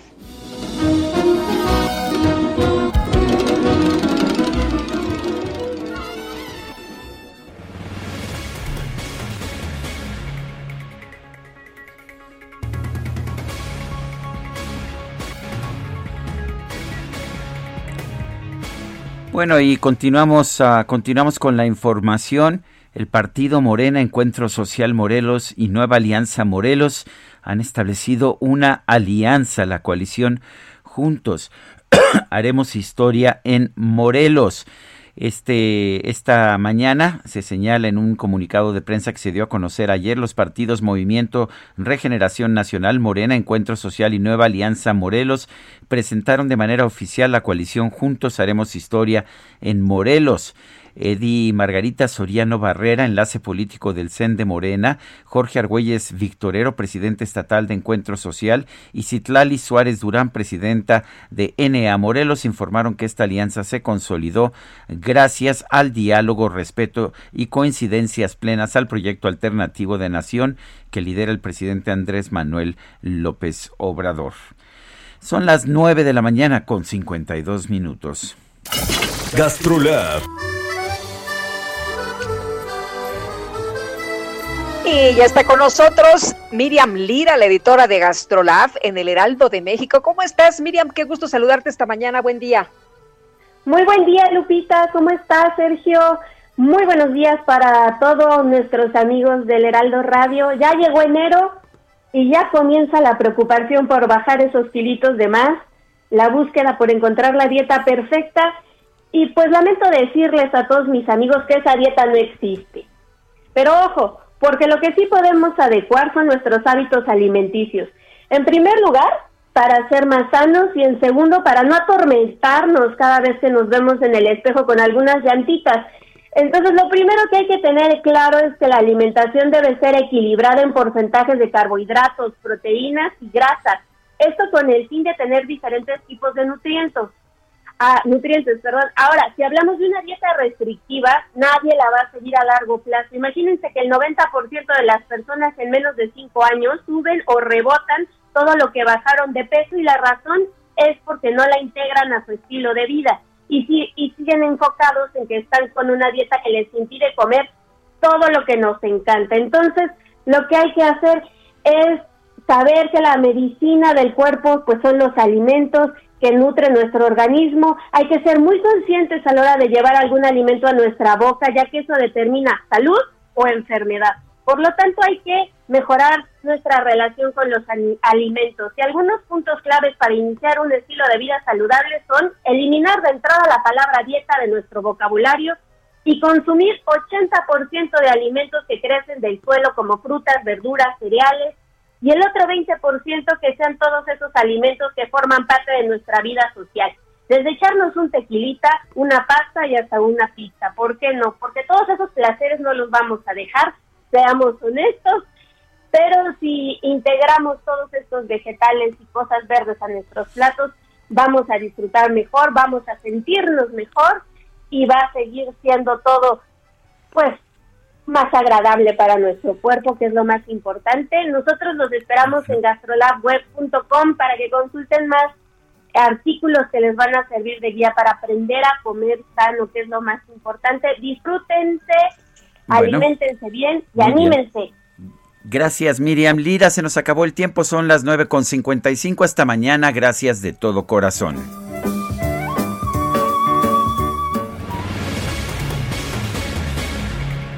Heraldo Media Group presentó Sergio Sarmiento y Lupita Juárez por El Heraldo Radio.